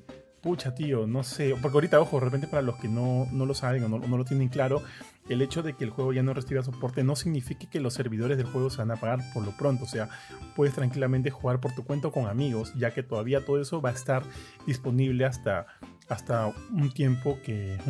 bueno, esperemos un tiempo prolongado, ¿no? Pero como es, va a ser un juego muerto ya que asumo no. Bueno, ya como están cerrando el marketplace, ya no va a dar plata. No le va a dar plata a Square Enix, no le va a dar plata a la gente detrás del juego. Entonces, eh, los servidores también se cerrarán en algún momento. ¿Cuánto tiempo le doy, tío? Pucha, por cómo está la crisis ahorita actual. Parece que estuviéramos pasando una nueva crisis de, videojuegos. Todavía estamos arrastrando la crisis que ha dejado el COVID, ¿no? Eh, pucha, meses. ¿Dos meses? ¿Serán? ¿Tres meses? Para no ¿Llega a fin de año? No, ¿Llega el 2024? No, no, no hay forma. No creo. No creo. Ah, bueno. ¿Tú sí? A partir de. No, no, o sea. supongo que ya no es tan caro. Porque, o sea, digamos, el juego sigue siendo de Square Enix. Entonces, si ya yo no le tengo que pagar absolutamente nada a los developers, porque igual ellos han tenido que seguir pagándoles meses a meses a la gente de Crystal Dynamics para que mantenga el juego, no, no van a hacerlo gratis. Entonces, lo que entiendo es que ya a partir de septiembre, Square ya no les va a pagar ni un centavo a, los Crystal Dynamics. Crystal Dynamics se va a ir obviamente a hacer otra cosa. De, hecho, ya deben estar haciendo otra cosa. Pero se van a ir a full time y ya ningún, ni siquiera el, que limpia el, water de la oficina va a estar trabajando en Avengers el 30 de septiembre. Entonces, ahí lo único que tendría que pagar Square es los servidores. Y no sé qué tanto. la verdad, yo también tengo mis dudas de que paguen mucho. No es tan caro, pero no sé. Pero si es un juego que por sí ya no te genera nada. O sea, ya no se va a vender. Está, está en Game Pass. Todo el marketplace es gratuito. El marketplace es gratuito. O sea, Tienes razón, ya, no, hay nada. ya nadie. Sí. O sea, la única forma que, que va a generar dinero ese juego es con ventas del juego. ¿Y por qué comprarías un juego muerto? O sea, Anthem se ha vendido a 50 centavos y porque a la gente le gusta lanzar discos como si fuera frisbee. Eh, y eso que todavía sigue, supuestamente con soporte de EA. Creo. Ah, no, ya no, no, también ya murió. Y ojo, y ojo que tampoco, eh. tampoco va a estar disponible de forma digital. ¿ah? Ya no va a estar disponible. Sí, ya no. Van a sacarlo de las tiendas. O sea, han dicho que. Eh, estuve leyendo las preguntas y respuestas que le hicieron a Crystal Dynamics. Y digamos, si ya compraste Marvel's Avengers, si lo tienes, sea físico o sea digital, vas a poder seguir descargándolo si lo borras de tu consola, de tu PC, después del 30 de septiembre. Pero incluso eso es temporal, ¿ah? o sea, llega un momento en el que ya los juegos delisted o que ya no están en lista, que ya no se pueden comprar más, también están ocupando espacio en los servidores de, de, Microsoft, de Sony y demás. van, a, van a matarlos ahí también. Entonces, si le tienes muchísimo cariño, mi recomendación es que hagas la de PT lo descargues y nunca lo borres. Un- Nada más. O un físico, así a, a precio, a precio drogo, tío. Que de hecho lo van a vender. Sí, o, o- o un físico precio drogo, porque lo bueno del físico precio drogo es que bueno, lo puedes instalar cuando quieras. Y entiendo que vas a poder seguir jugándolo offline, eh, la campaña. Entonces, este. Sí, van a venderlos a 50 centavos. De repente, hasta me- si lo veo en GameStop en alguno de mis viajes, lo veo por ahí a, a 2 dólares. Hasta podría aplicar solamente para eso, pero. Pucha, hasta, hasta no, estoy seguro si vale la pena el, hueco, el espacio que va a ser. O sea, el, espacio que va a ocupar en, en- en un tupper. Por hasta los próximos, no sé, 20 años que. que tarde o temprano este juego va a subir de precio por, por temas de, de cosas locas de la, de la gente coleccionista, ¿no? Es, creo, que es el, creo que es el único destino que le esperas, a ser archivado en algún lado. Y, y sí, ahora que lo pienso bien, como dices, no había considerado, ya Square no va a generar dinero para nada con este juego. Entonces, no va a pasar de, de diciembre.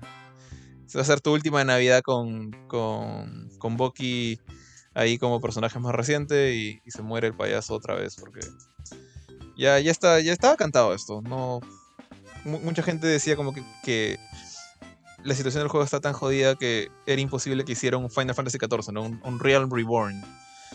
No, ya es- este, juego no, no estaba para eso. Tampoco va bien Fall, por si acaso. No, no, para nada. Y, y- y eso es lo que da más pena, porque en verdad tenía mucho potencial. El juego tenía mucho, mucho potencial. Con todo lo grande que es Marvel en la actualidad, con las muchas cosas que se podían hacer. Porque, o sea, mira, un juego de servicio en vivo de Marvel no me suena mal, porque ¿qué es lo primero que yo pienso, no? Este, ya, entonces, de repente en esta primera temporada ya, pues vino Modo, ya que Chu. En la siguiente temporada viene Ultron, luego llega Thanos, luego llega, llega Kang, luego llega tal patita y tal patita. O sea, y es un juego en crecimiento, con, con mayores personajes que se van sumando. Si de por sí ya veo que los personajes principales, los personajes básicos son chéveres, la mayoría de ellos. Entonces digo, ok, tengo confianza en eso. Entonces, o sea, no suena mal, suena bien, la idea en papel suena bien. Lamentablemente, como ya lo hemos dicho acá, muchos elementos del juego eh, no lo hacían divertido, más allá de que el gameplay en sí fuera estuviera muy bien hecho. Entonces eso, eso a mí me da pena, realmente me da pena. Y ahorita estoy sintiendo, ahorita recordando cómo fue todo el tema con Avengers, este, estoy sintiendo un poquito de, ¿cómo se le dice esto? De vu. Porque ponte, con, con Avengers vimos un gameplay, o sea, por fin vimos un gameplay del juego en uno de los, uno de los E3. Creo que el de 2019, 2018. Finalmente vimos un, gameplay, luego de mucho tiempo de, de, saber de que el juego estuviera en desarrollo, ¿no? Eh, ah, es más, hasta, antes de ese gameplay no vimos nada, ¿no? No vimos ni cinemáticas, ni imágenes oficiales, creo, no se vio nada. De repente por ahí un logo, a lo mucho, pero no se vio nada. Y, y me asusta de que tampoco estemos viendo nada, pues, ¿no? De, o sea, nada sustancial, de gameplay sustancial de por lo menos, pues, dos minutos, tres minutos de, de, de, de Suicide Squad. Entonces me está como que generando ahí un poquito de, de, temor. Eh, o sea, ya es evidente que es lo que ha pasado con, con, con Avengers. Creo que todo el mundo lo tiene claro. Ya estamos en un mundo post también Gotham Knights. Espero, realmente espero que la gente de Rocksteady haya visto, ¿no? Haya estudiado también qué funcionó y qué no funcionó de estos dos títulos para tratar de que eh, Suicide Squad sea la mejor versión de Marvel's Avengers. Que sea el Marvel's Avengers que no pudo ser. Y eso que no le tengo tanto, tanto potencial, perdón, perdóname, ¿ah? no le veo tanto potencial a, de, de, o sea, perdón, a largo plazo o sea, a Suicide Squad, porque básicamente nos estamos encargando del Suicide Squad, ¿no? Pero cuando te hablo de, de Avengers, hablo de, de un, pues, de un catálogo gigante, grande, bastante grande de superhéroes. Por más que haya sido Avengers solo en un cómico, que sé yo, igual. Tenemos un catálogo bastante grande. No es el mismo catálogo para, para, para DC, pero, perdón, para el Suicide Squad, para el Suicide Squad.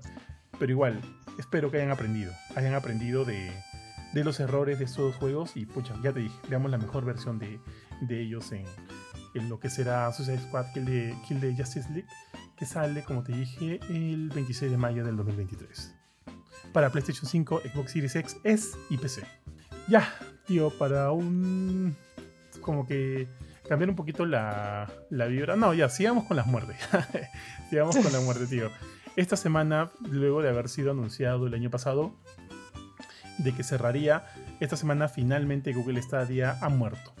ha muerto y ha dejado de existir. Y, a ver, te cuento acá, te leo un poquito acá lo que han dicho, ¿no? Gracias a todos nuestros jugadores, eh, partners, a nuestro equipo, la comunidad y los fans. Gracias por todo.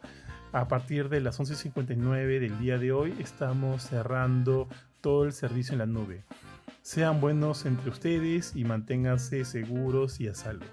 Y ese fue el mensaje eh, del adiós de la gente de, Google Stadia que, que bueno, que como ya, ya lo dije, ya no, ya no, ya es un servicio que ya no estará a la disposición de quienes fueron sus usuarios. Como muchos saben, Stadia era un servicio de Google, era el servicio de, de, juego en la nube de, de Google por el cual tú podías eh, meterte a través de cualquier dispositivo que tuviera conexión a internet. Lo único que necesitabas era tener tu mando, tu control de, Google Stadia y podías jugar a través de la velocidad de tu internet. Lamentablemente ahí ya hay un pequeño problema, ¿no? Cuando hablamos de velocidad de internet es un tema complicado porque no todas las regiones, no todos los territorios del mundo tienen la misma infraestructura para poder soportar algo tan pesado como lo que prometía el servicio de Google. De por sí en el mismo Estados Unidos no todos, o sea, a muchos de los usuarios americanos, donde está obviamente el, servicio, donde, se lanzó el servicio, reportaron muchos problemas de input lag, muchos problemas de, de, de tartamudeos, cosas que obviamente tenían que ver con, la... digamos que con la respuesta a sus velocidades de internet. Entonces eso no fue bueno pues, al momento del inicio del juego. Perdón, de la plataforma. Además que, ¿te acuerdas que cuando se inició muchos hablaron de esta idea de Google Stadia está llegando para ser el Netflix de los videojuegos? Pero evidentemente no, pues no fue así. ¿Por qué? Te lo comento. Tú comprabas al inicio tu suscripción a Google Stadia, ya sea por un mes, por un año, qué sé yo, y tenías acceso al servicio, pero aparte de eso tenías que comprar el juego de manera separada. ¿Eso qué significa? Que por comprar el servicio no tenías acceso a toda la biblioteca de juegos que podrías haberte imaginado que tuvieras como en el caso del servicio de Netflix. No, acá tenías que comprarte el servicio de Google y aparte el juego a precio completo. Entonces, si querías jugar, pues qué sé yo, en ese momento cuando se estuvo este, marketeando Stadia, hicieron tratos con, con Rockstar y tenías el juego, este, o sea, estaba disponible eh, Red Dead Redemption 2 para Google Stadia. Entonces, tenías que comprar tu, suscripción y aparte tus 60, tus 60 cocos de Red Dead Redemption 2, ¿no? Entonces, como que eso ya no suena bien, pues. No suena bien. Si yo pienso en el Netflix de videojuegos, yo este, y asumo que muchos pensábamos que al comprar la suscripción a este día ya tendríamos de por sí acceso a todos estos juegos esta gran biblioteca de juegos que, existe, que existían en la actualidad en ese momento. Lo que sí te brindaban era un juego gratis mensual, y usualmente o eran indies o eran juegos ya bastante añejados, ¿no? que, que tranquilamente podrías ya haberlo jugado anteriormente en cualquier, en cualquier otro sistema que hayas poseído, ya sea en PC o PlayStation o Xbox. Entonces eso tampoco fue del todo bueno para, para Stadia.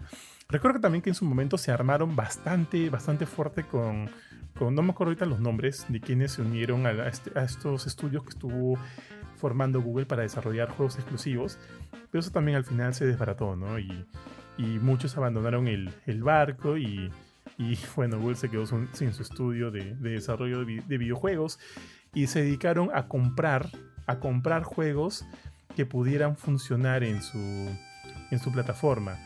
Así llegaron también, pues, que llegó Gears, llegó este no, Gears no llegó, perdóname. Llegaron, eh, oh, perdóname, ahorita no recuerdo qué juegos, pero llegaron varios otros juegos AAA grandes a la, plataforma, pero que igual no funcionaban del todo bien por estos problemas en la infraestructura. Entonces, finalmente, luego de poco más de tres años, Google dijo, este, esta ya no va más. Y así se cerró.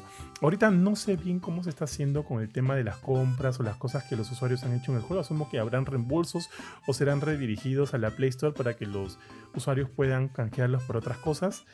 Pero la idea ahorita es que, por ejemplo, sé que los mandos están y han sido actualizados con, para la libertad. O sea, con libertad para que puedas conectarlos a través de Bluetooth con cualquier otro dispositivo que tengas, ¿no? O sea, para que los puedas seguir utilizando. Pero fuera de eso, no habrá más. Eh, pensamientos, ideas, Jorge. Eh, la verdad, o sea, supuestamente esto yo me acuerdo de algunas personas que decían que era el futuro del, gaming. No, no, sí, también dijeron esto de Netflix, pero más el, futuro y como que sí, que sí va a hacer las cosas. Y, yo creo que eventualmente es posible que, que así sea, que, los juegos sean por suscripción. creo que Game Pass tiene como que una idea bastante clara de por dónde va la cosa, eh, lamentablemente.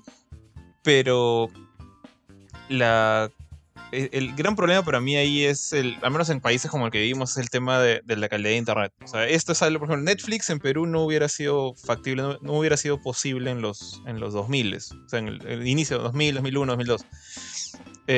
simplemente por la calidad de internet era una, era una basura, acá en Perú. Eh, eso va mejorando poco a poco y yo creo que este día lamentablemente se adelantó al asunto. Eh, ahora, tampoco estoy diciendo que sea la mejor oferta que, hay en el, que hay ahorita. O sea, de todas maneras, creo que creo yo que todavía la gente en general no ha pasado aún a, a menos la gente que juega videojuegos, no ha pasado a tener esta idea de estos juegos no son míos. O sea, incluso la gente con Game Pass, yo veo que la, gente que, la poca gente que conozco tiene Game Pass, como que dice, sí, me han regalado tal juego. no te han regalado nada. O sea, mientras tú pagues tu suscripción vas a poder jugarlo. Mientras ellos decidan mantener el juego en tu suscripción vas a poder jugarlo. O sea, no son tuyos. Esa época, digamos, se está perdiendo cada vez poco a poco. O sea, primero, con, ahora con los juegos digitales ya no, los físicos sí ya son tuyos. Los digitales técnicamente lo son, pero si tú ves cualquier contrato de PCN, de Steam, de Xbox, dicen ¿no? que el juego va a estar disponible mientras ellos que lo, consideren correcto, ¿no? O sea, te, lo pueden quitar de todas maneras. Eh, entonces, yo creo que simplemente es, va a pasar. O sea, no es una cosa que, es inevitable. Lo, lo, que hizo este día, lo que propuso este día es lo que va a pasar. Pero yo creo que al menos, al menos actualmente, es un futuro inevitable que la mayoría no quiere. Y me, incluyo. Yo, yo no quiero que llegue ese futuro todavía. Mientras que este día te lo presentaba como un, mira qué chévere es el futuro. Y no es así. O sea, este, ese día está, estaba bailando ahí como, como el demonio del futuro de Chainsaw Man. Y pidiéndote que metas la cabeza en su panza. Pero tú no querías meter la cabeza en su panza. Menos yo no quería meter la cabeza en su panza. Entonces, eh, simplemente no, no es algo que se vea bonito todavía. Ah, entonces creo yo por eso es que no le han dado el, como que le han, le han la espalda a Google a, la jugada con Stadia. Eh, van a volver a intentarlo. No sé si mismo Google, de repente Sony, Nintendo, Microsoft. esto se va a repetir en unos años. Por suerte, creo que lo que hemos logrado con esto, con la muerte de Stadia, como si fuera un triunfo, ¿no? Es este, retrasar lo inevitable un poquito más. Para, para bien, al menos mío y de gente que piensa como yo, supongo. Eh, pero. Pero nada, la verdad es este lo que más me duele de, la muerte de Stadia es lo, lo, cómo han fregado a muchos developers. Porque Google no ha manejado esto bien. O sea, hay mucha gente que está todavía desarrollando sus juegos, que ya habían quedado con Google que se iba a lanzar en Stadia, que tenían la aprobación. Y Google ha dicho, bueno, nos morimos, GG. Y dice que no les avisaron con tiempo. Eh, no les han dado algún tipo de liquidación ni nada por el estilo. De hecho, los contratos que manejaba Google con Stadia eran bien, bien sucios. Que era que no se le pagaba nada a los developers hacía absolutamente nada hasta que el juego salía al, a Stadia, no salía al público. Y ya ahí con las ganancias, Google le aseguraba una cierta cantidad de dinero. Pero si tu juego no terminaba de ser desarrollado, tú, de tu bolsillo, del bolsillo de cada empresa desarrolladora, salía el dinero necesario para eh, el desarrollo. O sea, como publishers eran de lo peor, los de Google. A pesar de eso querían sus exclusivos, ¿no? Que la mayoría eran jueguitos tipo level móvil, o sea, no era la gran cosa desde un punto de vista tecnológico. Pero igual, o sea, los developers tienen que pagar para desarrollar esas cosas. Tenemos también juegos grandes como el caso de Red Dead Redemption, que por suerte Rockstar hizo algo decente y creo que le dio la chance a, este pata que jugó 6.000 horas de Red Dead Redemption 2 en, en Stadia la chance de mover su save a PC. Eh, entonces, por lo menos algunos developers grandes como, como Rockstar se, se, han portado bien, en cierta forma. Pero son son el caso, digamos, menor. Y acá está, ya para cerrar mi, opinión, el por qué este futuro me da tanto miedo. Es que esos Stadias ahora son completamente inútiles, o van a ser completamente inútiles. Porque a diferencia de un juego digital que te lo puedes bajar y tenerlo en tu consola, y aún si se lo bajan de la tienda como PT o Marvel's Avengers eventualmente, vas a poder tenerlo en tu consola que lo va a poder instalar en su disco duro y vas a poder jugarlo ahí. Stadia es un juego completamente, es un juego para una máquina completamente en línea. Entonces ahí va el tema similar a Netflix. Eh, Netflix, si algún día se quiere, se bajan, no sé, tu película favorita de ahí, eh, no sé, se bajan The Office, que ya te gusta. Ya no lo vas a poder ver en Netflix. Eh, y si esa es tu única opción para ver The Office, le jodiste, no vas a poder verlo jamás. Obviamente están las otras opciones como tenerlo en DVD o de repente sale en otra, en otra este, plataforma de streaming, qué sé yo. Pero todo lo que era exclusivo de este ya está muerto. No, no, es como ahorita que una consola retro, un Game Boy original, puedo jugar Mario Land, si es que lo cuido bien. Acá no existe eso. Simplemente ya, ya fue. ese, como dije, ese, ese futuro es un futuro de juegos etéreos que dependen de, en este caso de Google o depende de cualquier compañía. Ya, como han dicho, en los juegos digitales y cosas así están matando todo el tema de cuidar de lo viejo, de este, estos temas, ¿cómo, no me acuerdo cómo se llama, de conservación de los videojuegos antiguos. Eventualmente va a haber una generación completamente de streaming que no se va a poder conservar. Y me da un poco de pena. Pero bueno, esa es la primera caída, la primera víctima es, es, Stadia y todos sus juegos exclusivos. Entonces ojalá, ojalá ese futuro distópico horrible que creo, como dije, creo que es inevitable se demore lo más posible, honestamente. Sí, pero yo también, yo, o sea, yo creo, o sea, estoy de acuerdo con lo que dices, pero creo que eso no solo se limita, ¿no? A lo necesariamente digital, o sea, nuestras máquinas, consolas, mi Play 2, justo la otra vez lo saqué, a los fines del fin de semana lo saqué para, saqué todas mis consolas para limpiarlas. ¿Te acuerdas que estaba limpiando mi Play 5? Dije, ya, voy a seguir limpiando. Limpié mi Play 2, creo que se veía bien, hasta donde yo me acuerdo estaba bien conservado. Saqué mi Play 1, espero, espero que funcione, no los probé. Saqué mi PlayStation Vita, la limpié y hasta donde yo me acuerdo funcionaba bien la limpié, le quité todo el polvo que había acumulado. Está en sus cajitas, en sus cajas originales, todo, todo bien guardado, tal cual me, me, tal cual la compré, porque me gusta, a mí me gusta este, mantener así mis cosas. Saqué mi PlayStation Vita y dije, a ver, vamos a cargarla, la cargué, la puse a cargar. Y este. Y bueno, asumo que la batería de la misma Play de, de, la misma Vita ya debe estar mal, porque se demoró la vida en cargar. Del inicio no quería prender. No quería prender. Veía, yo veía que estaba cargando y dije, pucha madre, de repente se o algo está fallando en la batería o qué sé yo. Luego de, olvidé, salí, regresé, intenté prenderla y prendió. Y ahí pude ver algunos juegos de los que tenían. Ahora es como ya no está este, disponible el servicio de, del store ahí. Tengo que entrar a través de un código que me, que me enviaron. ha cambiado ya. Pero bueno, tenía ahí acceso todavía a mis juegos. y, y entonces yo digo, por más que siento que yo le he cuidado bien, o sea, también se van a estropear, ¿no? Se van a estropear. Entonces, este futuro distópico, que siento que de todas maneras va a pasar, no se va a limitar necesariamente a todo lo que es este digital. Porque podemos tener nuestras consolas, nuestros discos físicos se van a honguear, nuestras consolas van a, fallar, de repente van a cambiar algunas cosas, de repente, eh, no sé, pues qué sé yo, ¿no? Empieza una, una guerra nuclear, cambia el, el, voltaje de la electricidad y nuestras consolas van a estar inservibles. No sé, no sé qué va a pasar. Pero eh, al final igual todo se va a perder. Pero siento yo, siento yo que a mí no me, no me molestaría tener un futuro como en el estadio donde dependo totalmente de esto. O sea, obviamente no, no, no quisiera que fuera un monopolio, no quiero que se me malentienda. Pero, ah, ya, hablemos tú el, el, caso más, el caso más, este, más próximo, el del Game Pass. Sí, tenemos, o sea, hay varios juegos dentro del Game Pass y estoy de acuerdo cuando dices que no son mis juegos. No, no lo son. Están dentro de un servicio que yo estoy pagando para poder utilizarlos dependiendo del tiempo que me lo dejen ahí. Entonces, si yo veo, hay 10 juegos y esos 10 juegos solo uno me interesa, probablemente le saque el ancho a ese juego, ¿no? Y probablemente lo termine hasta el momento en que esté ahí. Porque siento yo que una vez terminado, al menos ahorita en mi vida actual, no voy a volver a jugarlo. Muy, ahorita ponte, eh, también, bueno, también nosotros tenemos una vida, una, o sea, como pertenecemos a, a esta industria del, de, periodistas de videojuegos, eh, no es que podamos quedarnos con un juego mucho tiempo, tenemos que pasar siempre al siguiente, al siguiente, al siguiente. Entonces, siento que no me disgusta eso en Game Pass, ¿no? Si bien sé que hay juegos que han llegado y se van a ir, no me importa, porque si alguno de esos este, quiero jugar, lo voy a jugar, lo voy a acabar y probablemente no lo vuelva a tocar, a menos que regrese otra vez al servicio y por ahí quiera ver mi, mi, mi save, qué sé yo. Pero dudo mucho que lo vuelva a jugar. Son como todos los juegos digitales que ya los he jugado se están volviendo esos discos físicos que en algún momento jugué y los dejé ahí guardados o porque no los voy a retomar. Entonces siento que así es ahorita. Por ejemplo, toda mi biblioteca de en la PlayStation Store, no sé cuántos 8000 juegos hay, Y probablemente hay muchos antiguos que no los voy a volver a jugar a menos que sea algo muy específico, ¿no? Por ejemplo, Gang Beast. Cuando vienen amigos, cuando viene mi familia y quieren jugar, está ahí el Beast. Lo borro y lo vuelvo a descargar cada vez que vienen, ¿no? O, no, que no pasa nada, no fácil lo dejaría ahí descargadito.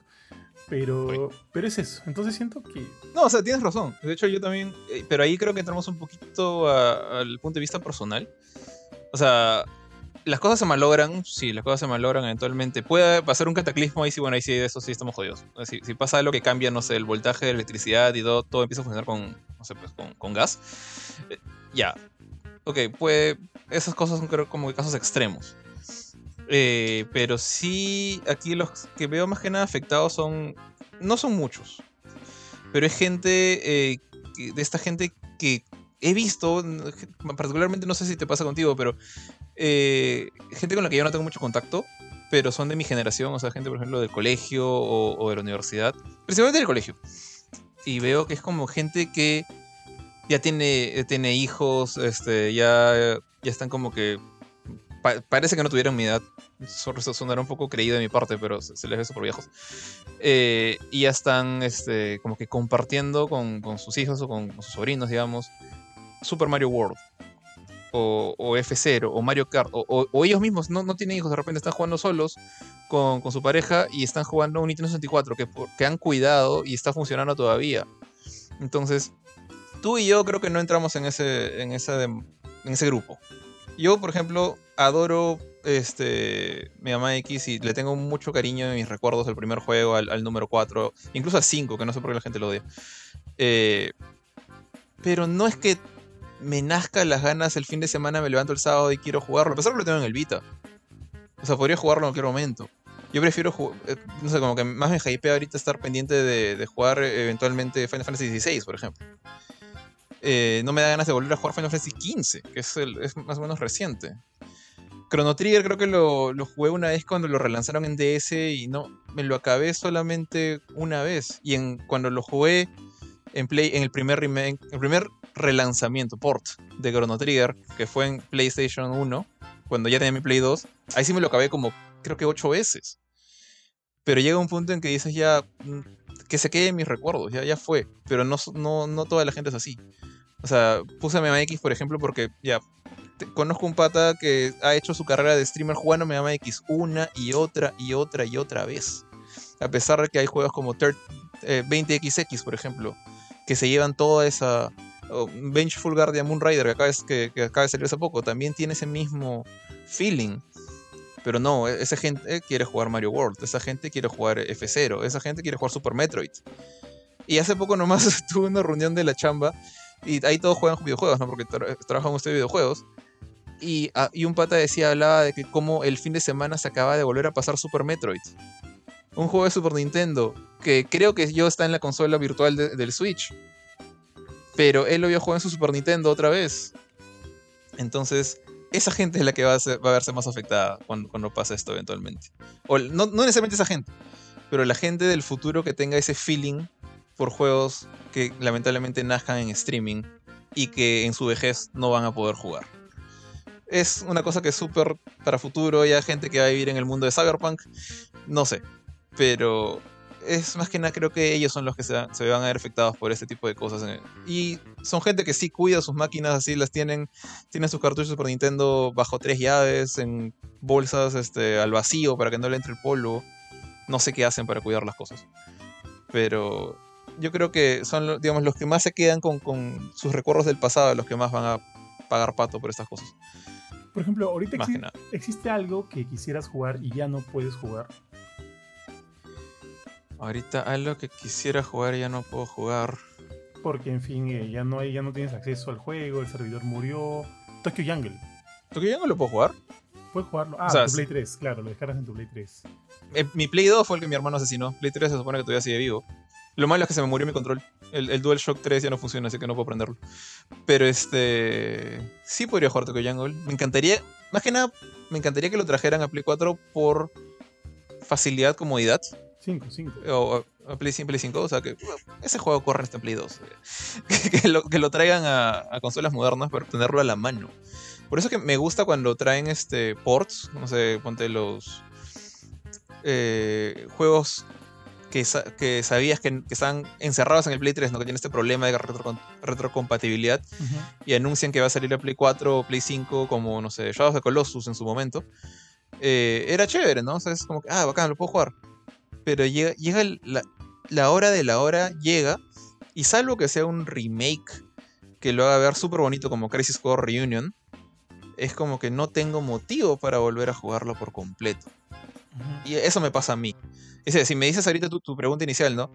Algo que, que quisieras jugar, que ya no puedes jugar, eh, mi cabeza se me van a cruzar unos juegos que, ya no puedo jugar, más que nada por culpa de Play 3.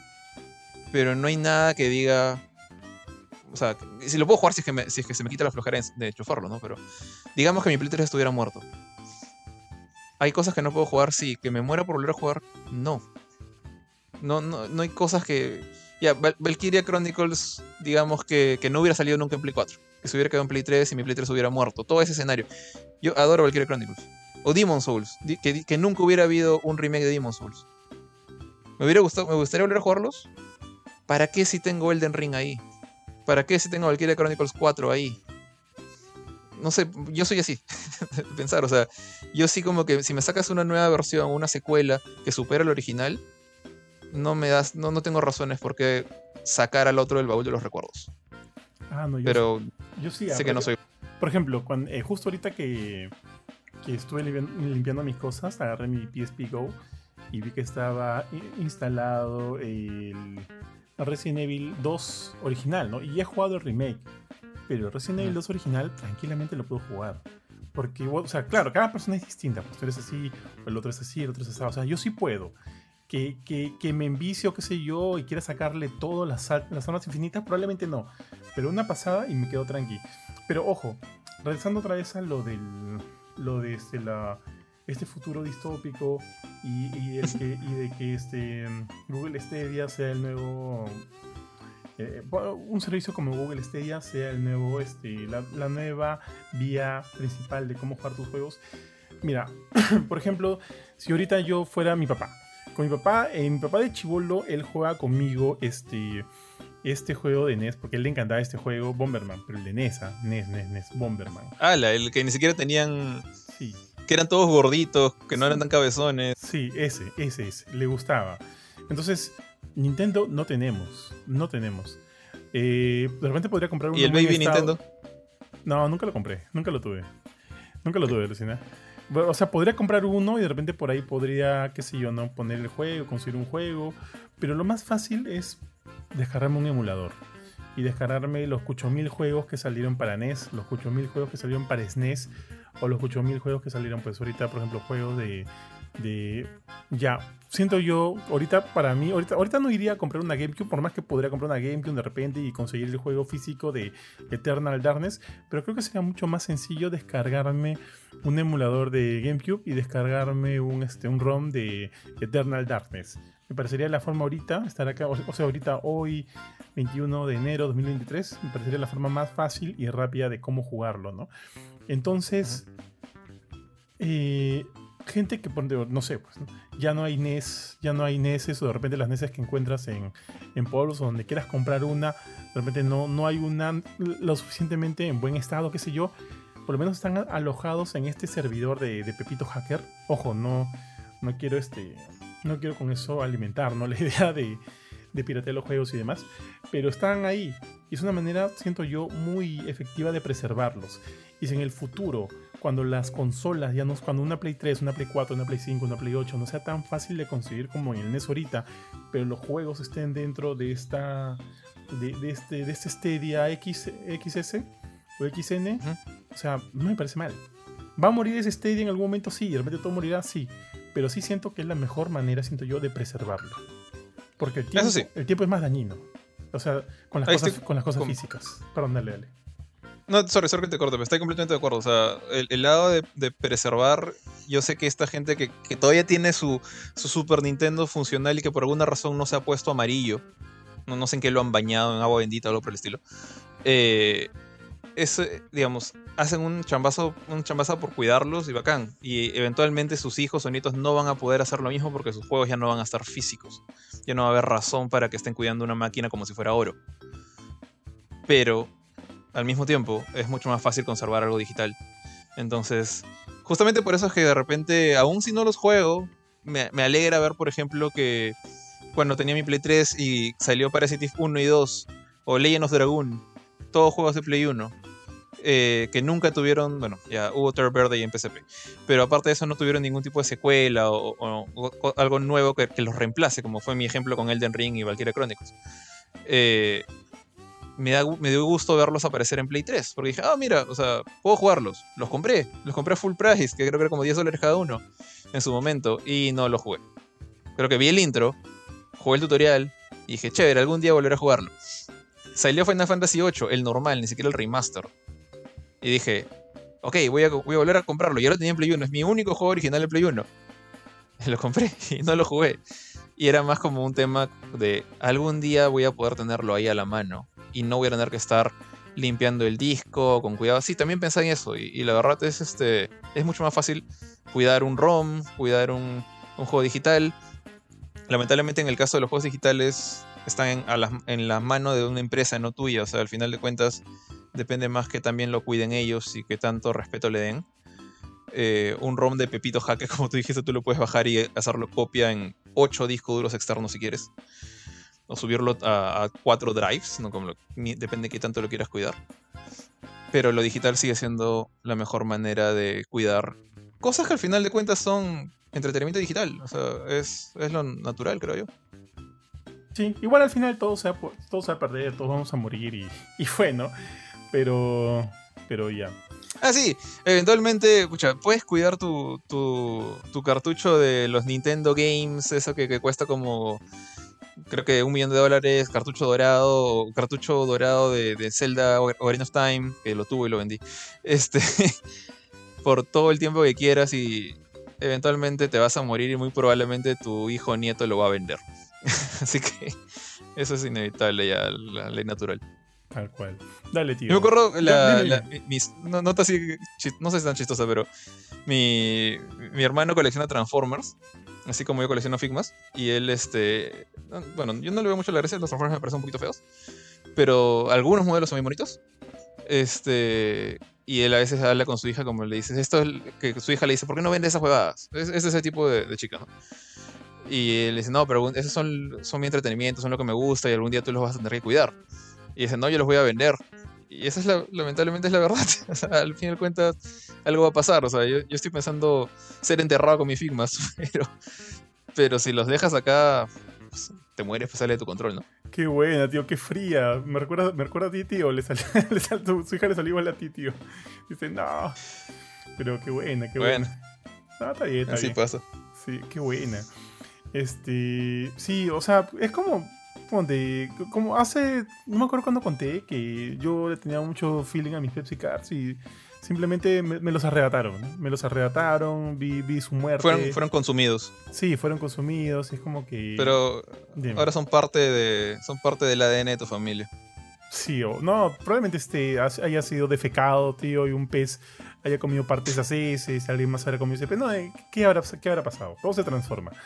Pero, pero bueno, ni modo, ni modo. Siento que lo importante aquí es tratar de, de, de- de sacarle el provecho, y no quiero ir muy, no quiero ponerme filosófico ni, ni nada ya. O sea, sacarle el provecho al tiempo que se nos ha dado y disfrutar al máximo las cosas que tenemos ahorita en vida y en mano, ¿no? Y Sí. obviamente cuidándolas y lo que pasa en el futuro pasará y, y ya está. Y, y bueno, pues si yo tengo que ser enterrado con algo, no, yo quiero que me cremen, que me cremen, porque esas huevadas de que te entierran me parecen huevadas. Ah, no sé, yo también quiero ser cremado, ahora que lo pienso. Sí, Mejor que se queden con mis figmas en lugar de mi, de mi... De hecho, quiero que me cremen y que boten mis, mis cenizas. No quiero que esté guardado en una sala. Ah, no, yo igual, que- igual, igual, igual. Las que se queden serán mis figuritas. Si es que las quieren conservar. O que se quemen contigo, pues. O le iría a Yo caucho, también. Bueno, buena idea. No, no, buena idea. Está bien. Las meto en una cajita. pero le iría a caucho No. toda esa vaina, ¿no? O sea, si, si veo que mi, que, mi, que mi descendencia no las aprecia, que las quemen conmigo. Está bien, tío. Yo tengo, ahora que me has Dime, dime, dime, dale, dale. Eh, Pucha, se, se me acaba de olvidar. Iba a decir una cosa así como que así medio filosófica, pero ahora que lo dices, ¿no? Como que eventualmente te, te vas a morir, ¿no? Y a mí, yo cuando he pensado esto, cuando he tenido mi- mis momentos de pensamientos oscuros, es como que más pena me da saber que no voy a poder, no sé, jugar Final Fantasy 25 que decir, no jugué 15 veces Final Fantasy VIII. Entonces, yo prefiero como que ver, ver para adelante, por más que sé que no voy a ver al final del túnel, ¿no? Tal cual, tal cual. Yo, pienso igual. Cuando yo también he pensado, o sea, creo que es normal pensar en la vida y la muerte, ¿no?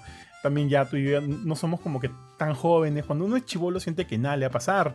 Solo piensa que va a pasar, qué va a pasar mañana, qué voy a comer mañana, qué voy a comer en la noche, ¿no? Siento que ahorita nosotros con más edad, con familia y todo, sí, la idea de, de la muerte ya no es tan ajena. Y evidentemente es una idea que por ahí podría surcar tu mente en uno que otro momento y es totalmente normal. Y cuando yo me pregunto, cuando yo también me he preguntado, aparte de pensar, ¿no? Si me iré antes que Mila, qué pasará con ella, qué sé yo, también pienso, ¿no? Y he pensado, este, ta madre, ¿qué será que el día que me digan que voy a morir pronto y qué sé yo? Y, y- y también se anuncia de que, le- de que Resident Evil 25, puta, siendo, siendo bastante optimista yo, eh, Resident Evil 25 se va a estrenar este mismo año, de repente no llegó a jugarlo, ta madre, ¿no? Y cosas así. También, también he pensado eso tal cual, tío. Pero creo que, como te digo, es un tema de edad, ¿no? Es un tema que ya vislumbras más con la edad. Pero, o sea, ahorita puedo, puedo haberlo pensado de chivolo, pero ahorita ya es como que no solo lo pienso, sino me preocupa un poquitito. Un poquitito, ¿no? Como que, ¿Eh? como que un tamare. Yo, yo pienso, yo, yo pienso así como para cerrar el, el tema por mi parte al menos, es que yo veo gente, digamos, gente deportista, ¿no? Que, que dice, llega el momento en que, pucha, yo ya, ya no puedo correr 10 kilómetros en 25 minutos, y, es- y eso como que los, los, los, los golpea, ¿no? Lo- o los deportistas de, de combate con los boxeadores, como que se dan cuenta que ya no están en su prime y ya no pueden llegar al campeonato, cosas así. Y yo más bien pienso, ¿cuándo será el año en el que tenga que jugar en Easy? Y ahí voy a sentirme muy. Tal cual. o Ari en, en Super Easy, tío. ¿Cuándo será el año que tenga que jugar No, Ari va a tener que, jugar con, con un botón nomás. Con YouTube, con YouTube. sí, tal cual, con un botón, tío. Con Pero- Play. Pero está tranquilo porque este, esta tendencia de los mandos superadaptativos está en, está en boga. Así que Ari está, está salvo por lo pronto. Pero, sí. Pero ya, tío, cerremos este tema y por favor pasemos a algo más feliz. Cuéntame qué tienes por ahí. A ver, este. a ver, no sé por qué se puso lento mi Facebook, maldita sea. Bueno, eh, una noticia un poquito más feliz, también de vista al futuro y dejando el pasado, es que se lanzó el día de, creo que antes de ayer, el primer teaser, ni siquiera es un trailer, es un teaser de la temporada 2 de Invincible, que ha sido, al menos para mí, una de las mejores series de animación del año antepasado. No por la calidad de animación, ¿ah? sino por lo mucho, porque le falta presupuesto, tiene sus cositas feas. Eh, hay series animadas que a nivel de animación le, le- lo patean 30 veces, como no sé, hablamos hace poco de Chainsaw Man, ¿no? Por ejemplo. Pero me da mucho gusto que mi cómic favorito hasta el momento, de, toda la vida, en lo que va de la vida, porque o sea, yo sé que puedo cambiar de gusto si es que algo me gusta más adelante. eh, este, este es mi, mi cómic favorito actualmente. O sea, Invincible le tengo un montón de cariño, lo tengo impreso ahí en mi biblioteca, bueno, que ahorita es un tupper en la casa de mis papás. Pero, este, ver eso en movimiento, a pesar de los cambios que le han hecho a la historia, algunos diseños de personajes que no me han molestado, están ok, algunos están como que, eh, pero no pasa nada. La historia sigue siendo la misma, la, la base, y, y disfruté mucho ver con, con ustedes, este, como que descubrir el... El, el plot twist de, de Omni-Man en la temporada 1, me acuerdo que lo, lo, lo muestran, al- a diferencia del cómic que se esperan como hasta el capítulo 8, acá lo muestran al final del primer capítulo. Y más bien, para mí era el momento en que ustedes iban a verme echar a Mark con, con Omni-Man. Ese era mi. Ya quiero ver que llegue esa mecha, quiero ver que Y bueno, llegó y más o menos la- las expresiones de los Bauer y cómo lo tomaron me pareció chévere. Entonces, esos solamente los primeros 13, 14 números de Invincible. De una serie de. que no llegó a los 150 números, pero estuvo bien cerca. Creo que murió como a los 115, 113. Ahorita tendría que googlear el, número final cuando fue. Pero son menos de 150 capítulos. Y tiene mucho que contar. Así que ver que Amazon no está gastando toda su plata en The Voice, sino que se ha guardado por menos un poquito para Invincible, con un teaser que a nivel de calidad de animación también se nota que, que está medio hasta las patas. Pero mejor, ha mejorado un poco que antes. El background sí está súper raro, se ve que está todo, todo, todo tieso. No sé, ¿viste el, el teaser? ¿No, sí. ¿no lo sentiste como eso? Como esos reclames que tenía Cartoon Network cuando ponía, por ejemplo, Johnny Bravo en, en escenarios 3D eh, eh, Ah, y se sí. encontraba con, con, con Belma y le agarraba los lentes y se los recogía, cosas así. Y tenían esos fondos raros, como que en en 3D o live action. Sentí lo mismo. Y yo dije, pucha, por favor que esto sea solamente para el teaser, porque se va hasta las patas. Pero la parte en la que hablan los dos, o sea, la Seth Rogen como Allen de Alien y este... eh, ¿Cómo se llama? Glenn de Walking Dead como Mark de Invinci- Invincible. eh, están hablando entre ellos. Steven, Steven Yeun. Con toda la gracia de sus personajes. Porque los dos son dos de los personajes más felices de la saga de Invincible. Más, más carismáticos, sarcásticos, bromistas. Es bien, bien bonito verlos este, interactuar ellos dos. Eh, y ve- ves acá justamente que los dos actores, bueno, actor y, productor, creo que es Seth, están haciendo un gran trabajo una vez más y anunciando que, bueno, que este año, en algún momento de este año, vamos a tener, este, no sé si noticias o ya la temporada 2 de Invincible. Eh, así que, pucha, emocionado por ese lado, me dio risa el teaser, me pareció mil veces mejor, voy a rajar un poquito acá, que el teaser que hizo Netflix para la temporada 6 de Cobra Kai, que utilizaba solamente imágenes de los- las temporadas pasadas. Eh, este de acá creo que tiene mucho más encanto. Y es una serie que, que estoy bastante ansioso por, por ver. De repente, si es que sale, no entendí bien si es que la temporada viene este año o simplemente vamos a tener nuevas noticias este año. Ojalá sea la temporada ya. Pero hay muchos arcos que quiero ver animados de Invincible. Eh, así que ojalá, ojalá lleguen a cubrir lo más posible. Ojalá sean más de 12 capítulos esta vez. Y, nada, y podamos hablarlo en un ala filme antes de 2024.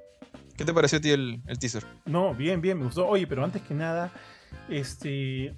Pucha, tío, me ha, me he sorprendido porque ahorita que has dicho eh, que la primera temporada se estrenó en el 2021, y sí, pues en efecto, fue el 2021, han pasado dos fucking años, tío. Estamos en 2023. Y pensé que lo habíamos visto el año pasado. Me, me ha, me ha sorprendido un montón, weón. Te juro, te juro. Pensé que era menos.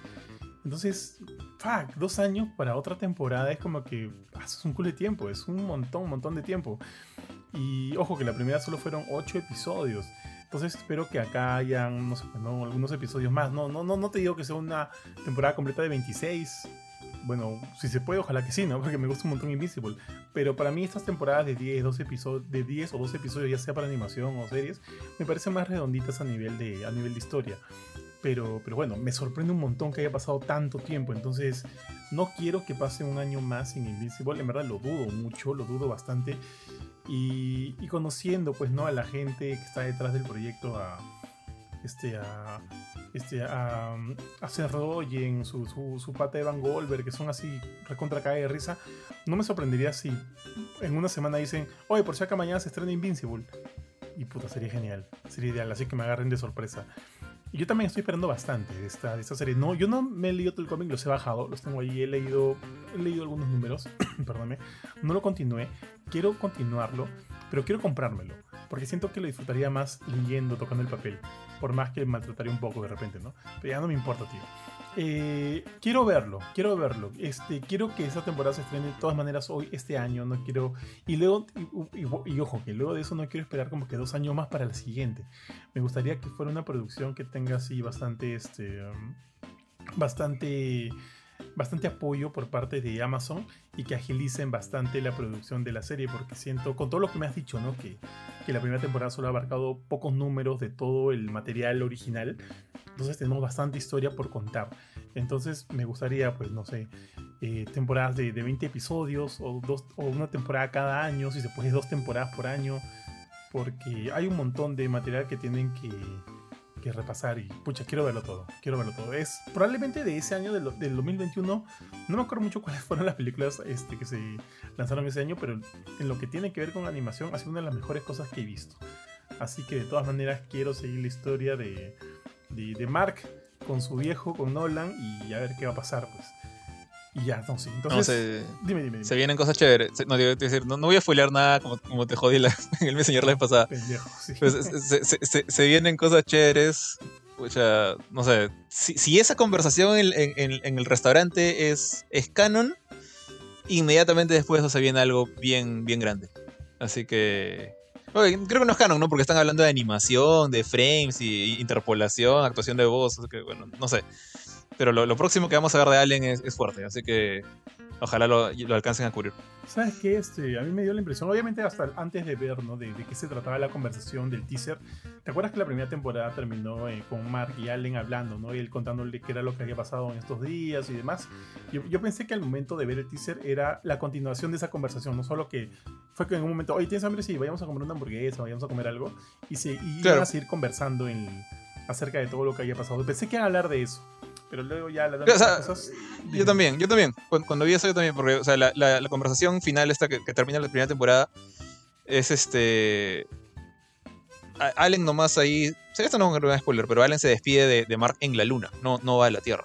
Entonces yo también pensé eso, ¿no? Como que habían hecho un, un extra en cual los dos viajaban, iban a almorzar y, y luego ya se iban, ¿no? Pero sea lo, lo que sea, o sea, sea que termine la luna, sea que termine la Tierra, tío, lo, lo que viene después de eso es, es eh, va a ser un inicio de temporada así explosivo, de todas maneras. Ah, puta madre, tío, quiero ver. Ya no me cuentes más. Entonces, no hay fecha todavía para la segunda temporada de, Invincible. Obviamente se va este, a transmitir a través de Amazon Prime. Y están sacando buenas cosas. Eh, ah, justo hace poquito vi que en Prime es esta película que recomendé este en, en la, la filme pasado, en Espadas, acerca de una película de terror que, que recomendé. Es, es- bueno, se titula X. Véanla ahí si la quieren ver. Es muy, muy buena. Y nada, pues hay cositas bien chéveres, tío, en, en Prime ahorita. Y no sé si este año va a haber The Voice o el próximo año, no sé. Pero bueno, si el próximo año está The Voice, entonces este que sea el año de Invincible, por favor. Y ya, ya, ya, nada, tío.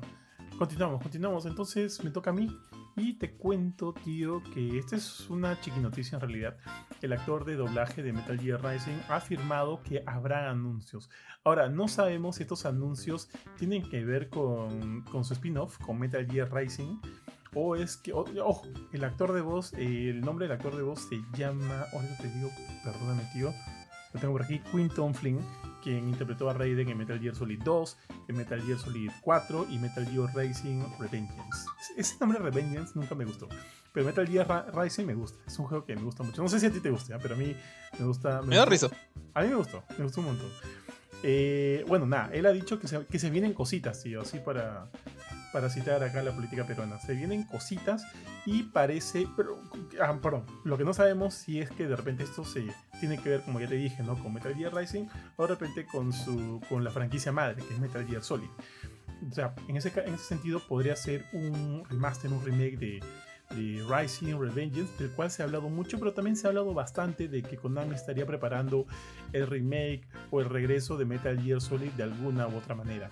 Se estuvo hablando acerca del- de un remake de Metal Gear Solid 3, pero hasta donde me acuerdo, ahí no aparece Raiden, más que un cameo de un... ¿Te acuerdas de un pata, de un soldado a que Volgin le gustaba mucho, que se parecía mucho a Raiden? Salvo ese... Sí, Ra Ra- Raidenovich, creo que se llamaba, no me acuerdo, pero era un nombre súper sonso. Sí, ala, no, no me acuerdo. Pero hasta donde recuerdo, él no era uno de los, de los, de los principales en esa serie. Entonces, él ha dicho que se vienen cositas, así que esperar, pues no esperar algún anuncio, tío, porque sí me gustaría ver que se... Así como se ha retomado Silent Hill, siento que Metal Gear también es una franquicia que debería retomarse, pero retomarse bien. Nada de Survivors, nada de esas huevadas, por favor. Que se retome bien. Y ya, eso mi estimado. Bueno, esta ha sido una noticia cortita a diferencia de las anteriores, pero esta también va a ser creo corta. Eh, Detroit Become Human creo que sigue siendo el último juego hasta el momento de Quantic Dream. Me, sorprende, la verdad es que no han sacado nada en todo este tiempo. Eh, de hecho, el juego me gustó bastante, me acuerdo en su momento cuando salió. Ha alcanzado los 8 millones de unidades vendidas en todo el mundo. Eh, esto ya obviamente creo que considera que el juego ya no es un, un exclusivo de, de PlayStation, ¿no? ya salió también en PC. Así que se han sumado las, las ventas de, de ambas plataformas para alcanzar eh, a finales de 2022 este nuevo récord.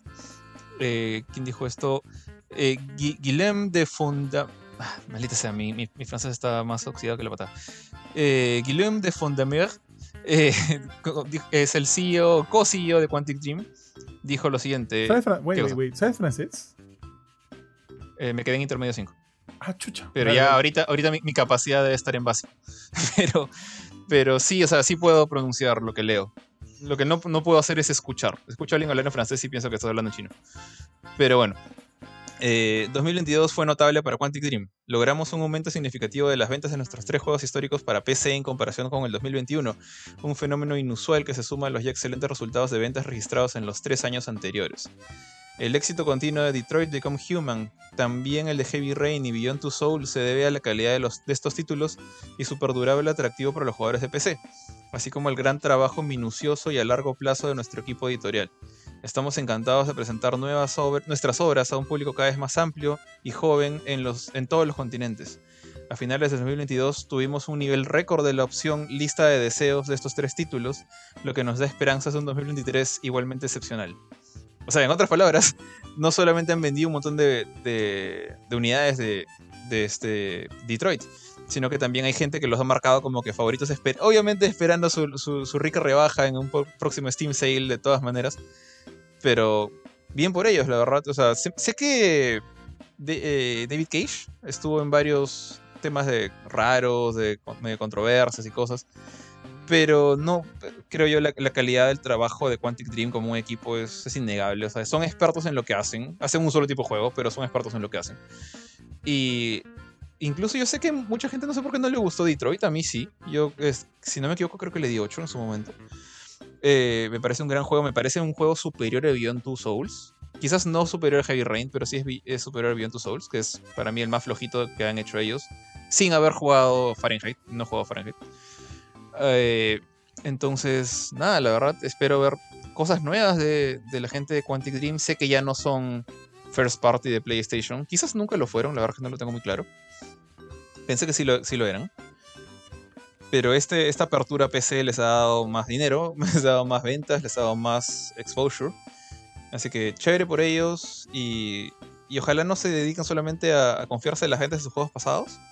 Que sí, que sé que son novedad para PC.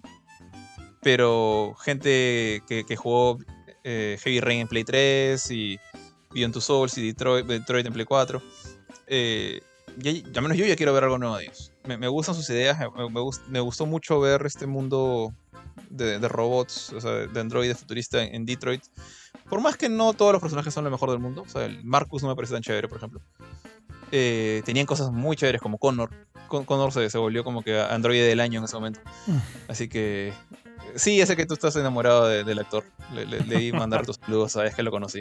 Ah, man, Pero, pero chévere, chévere. De hecho, por ellos. Sé que 5 millones, de repente uno agarra y dice, ah, pero este, Bretos de Wild ha vendido 15 millones. No, ya, hay mucha diferencia. hay compañías gigantes como EA, Ubisoft, Nintendo, para, que, para quienes 5 millones no es nada, pero compañías chiquitas como Quantic Dream, para los cuales llegar a un millón nomás. Mira cómo, cómo, se emocionaron los Dark System Wars cuando Guilty Gear Strive llegó al millón de ventas. Hay compañías para las cuales un millón nomás es un montón. Y sorry, estoy diciendo todo el tiempo 5 millones, pero eran 8 millones de ventas de Detroit con Human. Leí mal. Este, así que muy bien por ellos. Ojalá les saquen provecho a estas ganancias y hagan algo bien chévere en el futuro. Oye, ¿cuándo se, ¿cuándo se estrenó Detroit? ¿Fue pre-pandemia? Sí, ¿no? Sí, ¿no? Sí, sí, me acuerdo que cuando. Que este. Creo que, creo que esto fue, no fue el primer juego que vi en, Gamecore, pero fue creo que el primer juego grande, porque antes eso solamente había visto indies. Sí, sí. Eh, y nos, nos, encontramos en el Jockey Plus para, para, ver el, el, tema del juego. Ah, la mierda, no me es, entonces sí, fue muy pre-pandemia. Ya me acordé, fuimos a Jockey Plaza, este... O él, que recién abría. Con Mila y con, y con Shadia por este... Por Taco Bell, claro. Sí. Taco Bell. Y ahí nomás aprovechamos a hablar de Billón. Sí, ya me acordé, ya me acordé. Y antes eso ha sido 2018 a lo mucho. No, no creo que antes. Ya, mira. Justo ya, acá acabo de entrar, sí. 2018 Detroit en Wikipedia. 2018 Detroit, Detroit Become Human. 2013, 5 años antes, Billón Tu Sol. Ah, las 5 años. Y 3 años antes de Billón, 2010, Heavy Rain. Obviamente tenía Fahrenheit que tampoco lo he jugado y tampoco he jugado de Nomad Souls. Soul, perdón. Eh, bueno, y sabemos que lo que tienen ahorita entre manos es el Star Wars Eclipse, que no tiene fecha, no sabemos nada, solo que cosas malas, ¿no? Como que, que hay muchos problemas en, en, el desarrollo de ese juego y que por ahí algunos estaban pensando que se iba a lanzar 2026, 2027 como mucho. Y eso que es el próximo... Me he olvidado ese juego. Es el próximo gran juego de ellos, ¿sabes? Es el próximo gran juego de ellos y no sé, parece que todos estos problemas que están habiendo con David Cage están arrastrando al, al, al, estudio y podría ahí haber algunos problemas. Ojo, yo no sabía que ellos también hacían de, de publisher, porque ellos han, han sido el publisher de Sea of Solitude, que lo jugué, es más, dice en la review en Gamecore, pero hicieron la, ellos fueron los publishers de la versión Sea of Solitude de Director's Cut, porque la que yo jugué y donde fue publisher EA a través de su programa EA Originals fue simplemente Sea of Solitude, ¿no? Parece que luego salió otra versión llamada Sea of Solitude Director's Cut y que fue publicada por Quantic Dreams. No sabía que también estaban metidos en eso. Eso fue en 2021. Y parece que tienen otros dos juegos más donde van a ser también de publicadores. Uno se llama Dustborn, que no lo conozco, además no tiene ni su página de Wikipedia, que está pensado para Play 5, Xbox Series X y S y Microsoft Windows. Y el otro es Under the Waves, que tampoco lo conozco, que ese sí sale para todas las consolas excepto Nintendo Switch. Y ya. Entonces, ojalá les, ojalá bueno, puedan, puedan resolver estos problemas que tienen, porque ese juego de, Star Wars que tienen entre sus proyectos. Eh, me interesa, quiero ver qué, qué onda. ¿no? O sea, todo lo que tenga que ver con Star Wars, por lo menos va a tener algo de mi atención. Y conociendo ya lo que han hecho, el trabajo que ha hecho este Quantic Dreams en el pasado, entonces sí me gustaría ver un juego de ese género con Star Wars y a ver qué sale. Ojalá resuelvan sus problemas, tío. Pero, pero ya, pero ya. Me has hecho acordar, me había olvidado que. Me había olvidado esta Cobel. y finalmente, tío, yo tengo acá una nota más acerca de Ubisoft. Y es que esto no es oficial, pero se reveló lo, la, su alineación de juegos para el siguiente año fiscal. Te los nombro rapidito. Por un lado tenemos The Divisions Heartland, que ya se sabía que va a ser un free to play, free to play, perdón, que ya sabía que de todas maneras se iba a lanzar. Está también Avatar Frontiers of Pandora. O, ojo, ¿qué significa para su próximo año fiscal? Que estos juegos deberían salir desde abril 2023 hasta marzo 2024, en esa ventana de lanzamiento. No hay fechas fijas, pero por lo menos tenemos esas ventanas. Después eso tenemos Ex Defiant, que es un free to play también. Assassin's Creed Mirage, que es el que ha recibido más, este, más atención. Skull and Bones, tío, ya para qué. Skull and Bones también está ahí dentro. Está Proyecto Orlan, no lo conozco. Eh, ah, ya, Proyecto Orlan era este. Originalmente iba a ser un DLC para The Crew, pero mientras estaban. Para The Crew 2. ¡Hala! Sí, pero mientras estaban trabajando en ese DLC vieron que agarró cancha por sí propio y decidieron lanzarlo como juego. Es Devil May Cry 4. Devil May Cry, perdón. Como un- o sea, un- la, historia, la historia del desarrollo de Devil May Cry. Pero obviamente esto va a ser este para carros. Luego tenemos Assassin's Creed Nexus para Oculus. The Division eh, eh, perdón, Resur- Resurgence, que es para móviles. Rainbow Six para móviles también. Assassin's Creed eh, Jade para móviles. Y la colaboración de Assassin's Creed que tienen con Netflix. No hay palabra acerca de, de, de este. ¿Cómo se llama este juego, tío? Justo hemos hablado hace poco de él. De. mm, de la de Jade, del juego de Jade. Bien con nivel. Beyond Good a nivel 2. No hay palabras de Beyond Good a nivel 2. No hay nada de este del príncipe de Persia. Así que. Bueno, pues. Esperemos que salga más allá del 2024. Sí, tío, a mí me suena GG algunas cosas. Pero eso. O sea, no creo, no creo que Beyond Good and Evil vaya a morir. O sea, va a demorar así a, la- a lo Duke Forever. Sí, pero no va a morir. O sea, le han, le han puesto demasiada plata. Persia. Ese sí puede morir. En verdad es que, O sea- es que mira, Persia es para nosotros que hemos, que hemos eh, Sí. tenido experiencia con la franquicia, porque en un mundo en el cual ya tienes Assassin's Creed, ¿para qué tener a Persia? Exacto, o sea, yo creo. Y, y encima ni siquiera es un juego nuevo, es un, re- un remaster. Ni siquiera. O sea, por lo que he visto, ni siquiera puedo llamar remake a eso, por lo menos no completamente. Eh, entonces.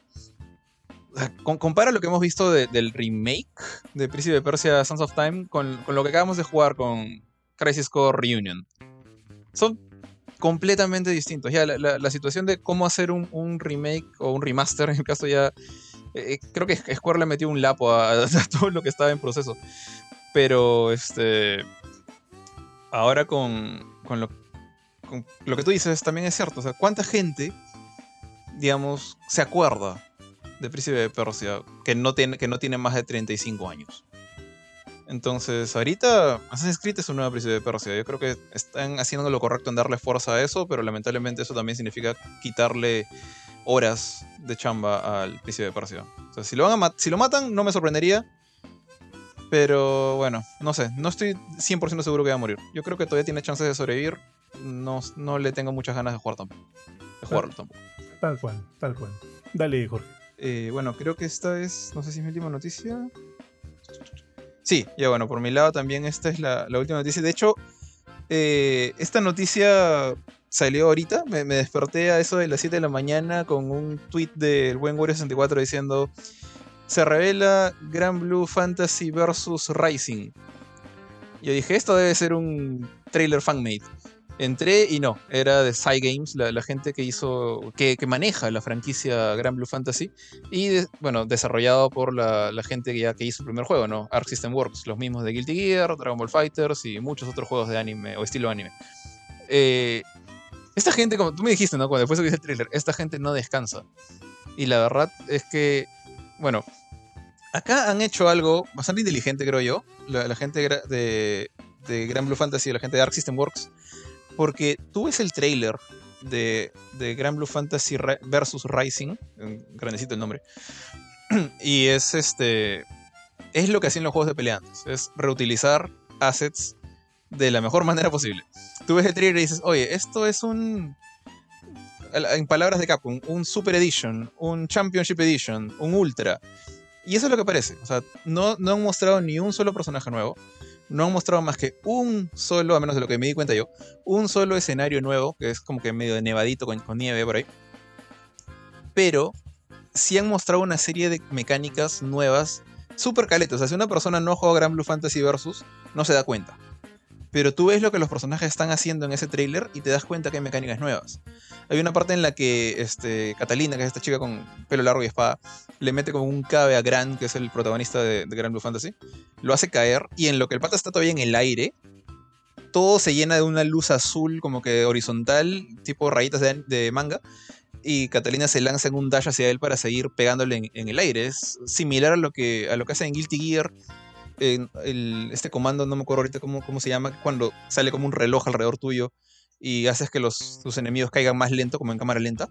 Es prácticamente casi lo mismo, pero creo que más fácil de manejar incluso.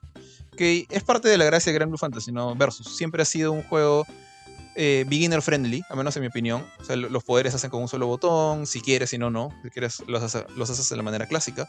Tiene ese sistema de cooldown que lo hace parecer un RPG de uno versus uno. Y tiene los gráficos hermosos de, de System Works, ¿no? en estilo cel shading. Pero siento que el trailer no ha mostrado casi nada de novedades.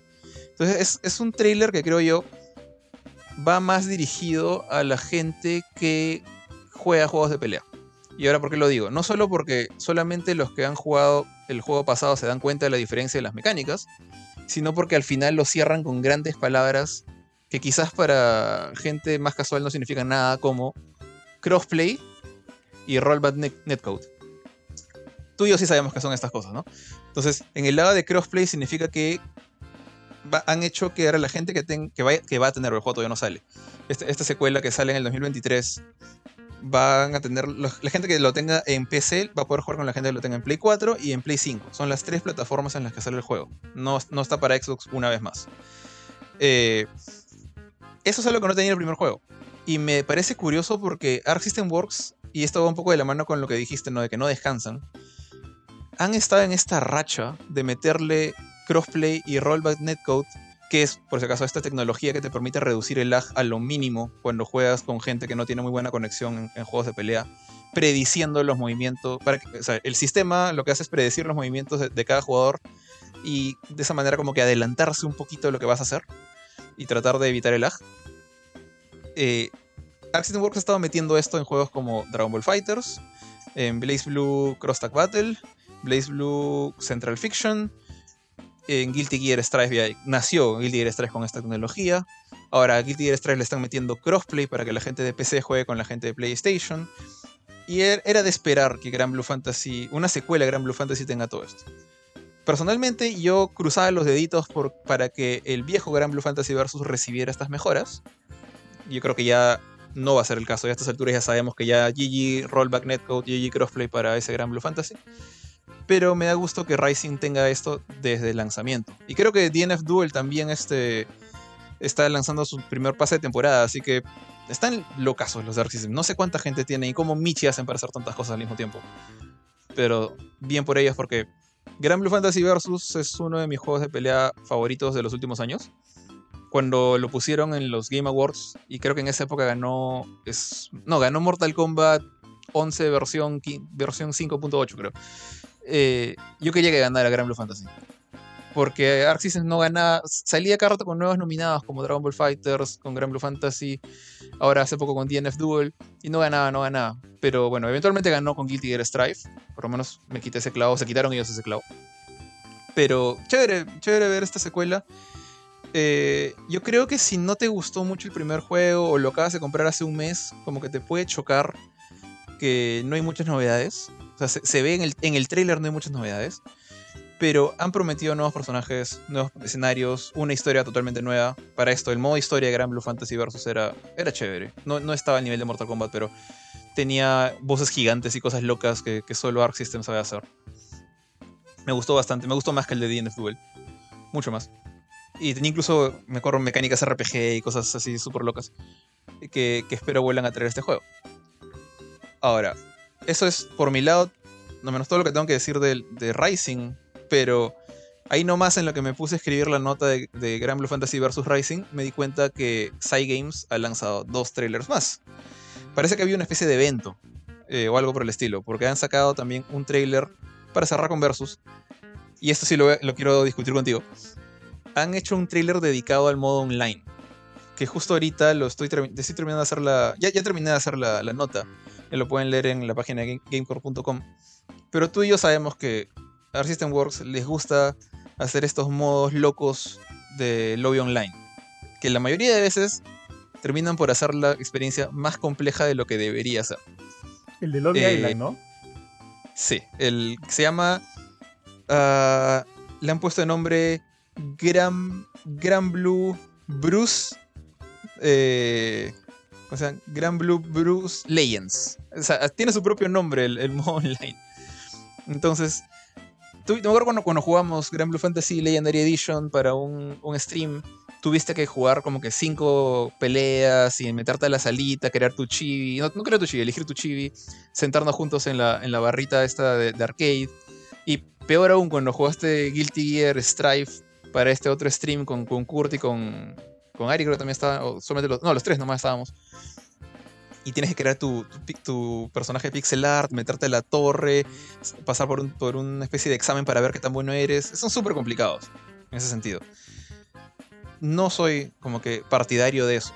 De, hecho, siento que desde Dragon Ball Fighters en adelante Arc System se, se manda unas cosas súper quemadas para estos, para estos lobbies. El de Dragon Ball Fighters era como que, ok, eh, normalito. El de Blaze Blue también hasta el de Grand Blue Fantasy también. El de Guilty Gear Strive se mandó una fumada alucinante que, creo que yo más bien que hace, hace más pesada la interacción de lo que debería ser.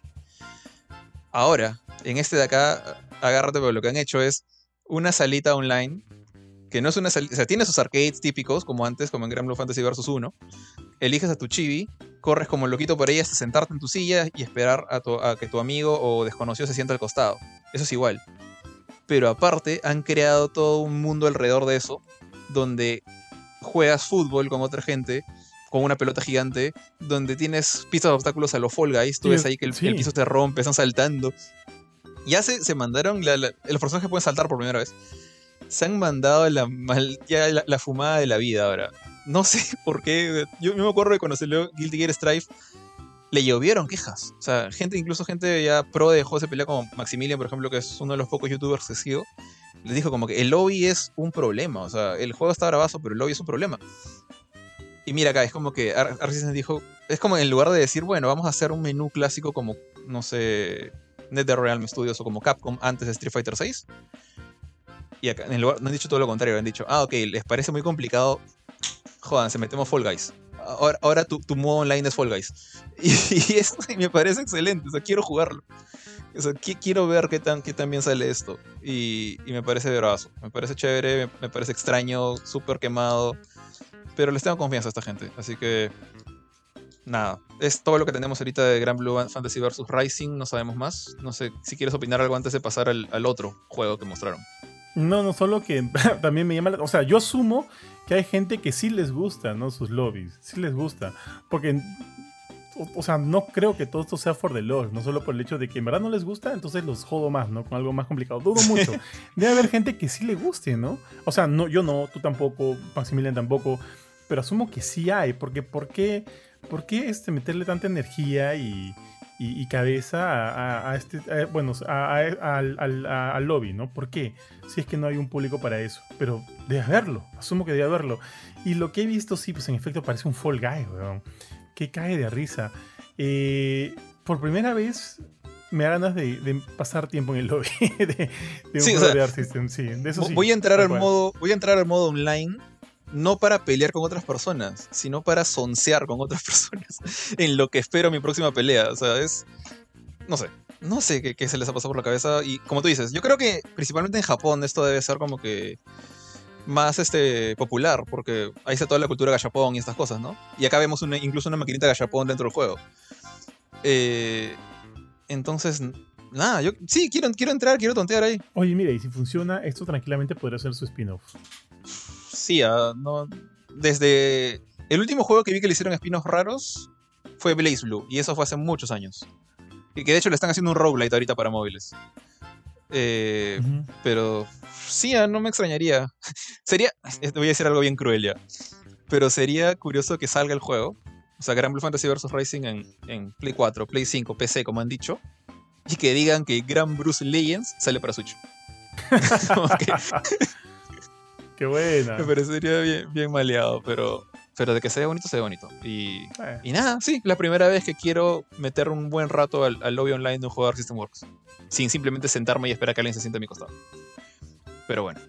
Y ahora sí, para cerrar esta, esta avalancha de noticias de Gran Blue Fantasy, eh, esto no tiene nada que ver con Arc System Works, pero la gente de Cygames está lanzando, hace tiempo anunciaron este juego, es uno de los RPGs que, a los que más, eh, digamos, ganas le tengo de jugarlo. Cruzo los dedos nomás que no se les ocurra sacarlo en junio con Final Fantasy. Eh, se llama Gran Blue Fantasy vs. Rising. Creo que tú lo has visto por ahí porque he visto una que otra nota de vez en cuando de- del juego. Yo también lo he cubierto por ahí a veces. Eh, es un action RPG se- en el mismo mundo con una historia propia. Es como una especie de spin-off. Dicen que no. Es como que canon, pero no es canon. O sea, no es importante para la historia del juego de móviles que sigue siendo el principal. Pero es como una especie de OVA, por así decirlo. Es el equivalente a un OVA en, este mundo. Acá puedes manejar un montón de personajes. De hecho, es lo que, una de las cosas que más me gusta. Es que es un action RPG digamos, cada personaje tiene sus skills y todo, se mueve con libertad. El, sistema de combate es más hack and slash que RPG definitivamente. Eh, o sea, mucho más tirano para la acción. Pero eh, yo pensé que ibas a manejar solamente a cuatro puntas. Creo que eran este, Gran, Rosetta, Catalina y, y este... Eso, ellos tres nomás, de hecho. Pensé que eran los únicos jugables en los primeros trailers. Pero bueno, Gran Blue Fantasy, gran parte de la gracia es los personajes. Es, un juego gacha en, móviles. Entonces era de esperar que hubieran varios. Pero ya han mostrado más de una docena. O sea, incluso personajes que no están jugables en Gran Blue Fantasy Versus son jugables acá. Y con jugables no me refiero a elige tus comandos como en el juego de móviles y, y mira sus skills, sino que los haces correr, esquivar, moverse. Cada ataque tiene áreas de, de efecto, buffs, debuffs, e incluso combos con otros personajes y mecánicas de, de combate en equipo. Eh, de lo que he visto está así rápidamente vi, por lo menos a Gran, Gita, Catalina, Percival, Lancelot, Rackham, Rosetta, Narmaya, los puse ahí en lista. Eh, Narmaya me parece chévere. Yo pensé que Narmaya ni siquiera iba a estar en la historia. Ella fue el primer DLC de, de, de Versus, esta, esta chica que tiene dos estilos de combate con su katana. Es bien chévere. Este. Y nada, todo lo que he visto me parece bravazo. Y también por primera vez se, se ven los. las- se escuchan las voces en inglés. Eh, y he llegado a reconocer a los actores de voz de Versus. O sea, están utilizando a la misma gente que hizo la voz en Grand Blue Fantasy Versus 1 para darle voz a los personajes acá. Entonces eso me parece chévere que mantenga esa consistencia. Y, y la verdad es que para el tiempo de desarrollo que tiene este juego, que ¿cuándo fue anunciado por primera vez Relink? A ver. Announcement. Fue anunciado. ¿Cuándo fue anunciado este? Maldita sea, no dice cuándo fue anunciado. Bueno, me he tenido que meter a Wikipedia para averiguar eso, porque Google no me ayudó. 2017. Fue anunciado en el Gran Blue Fest Ah. 2017.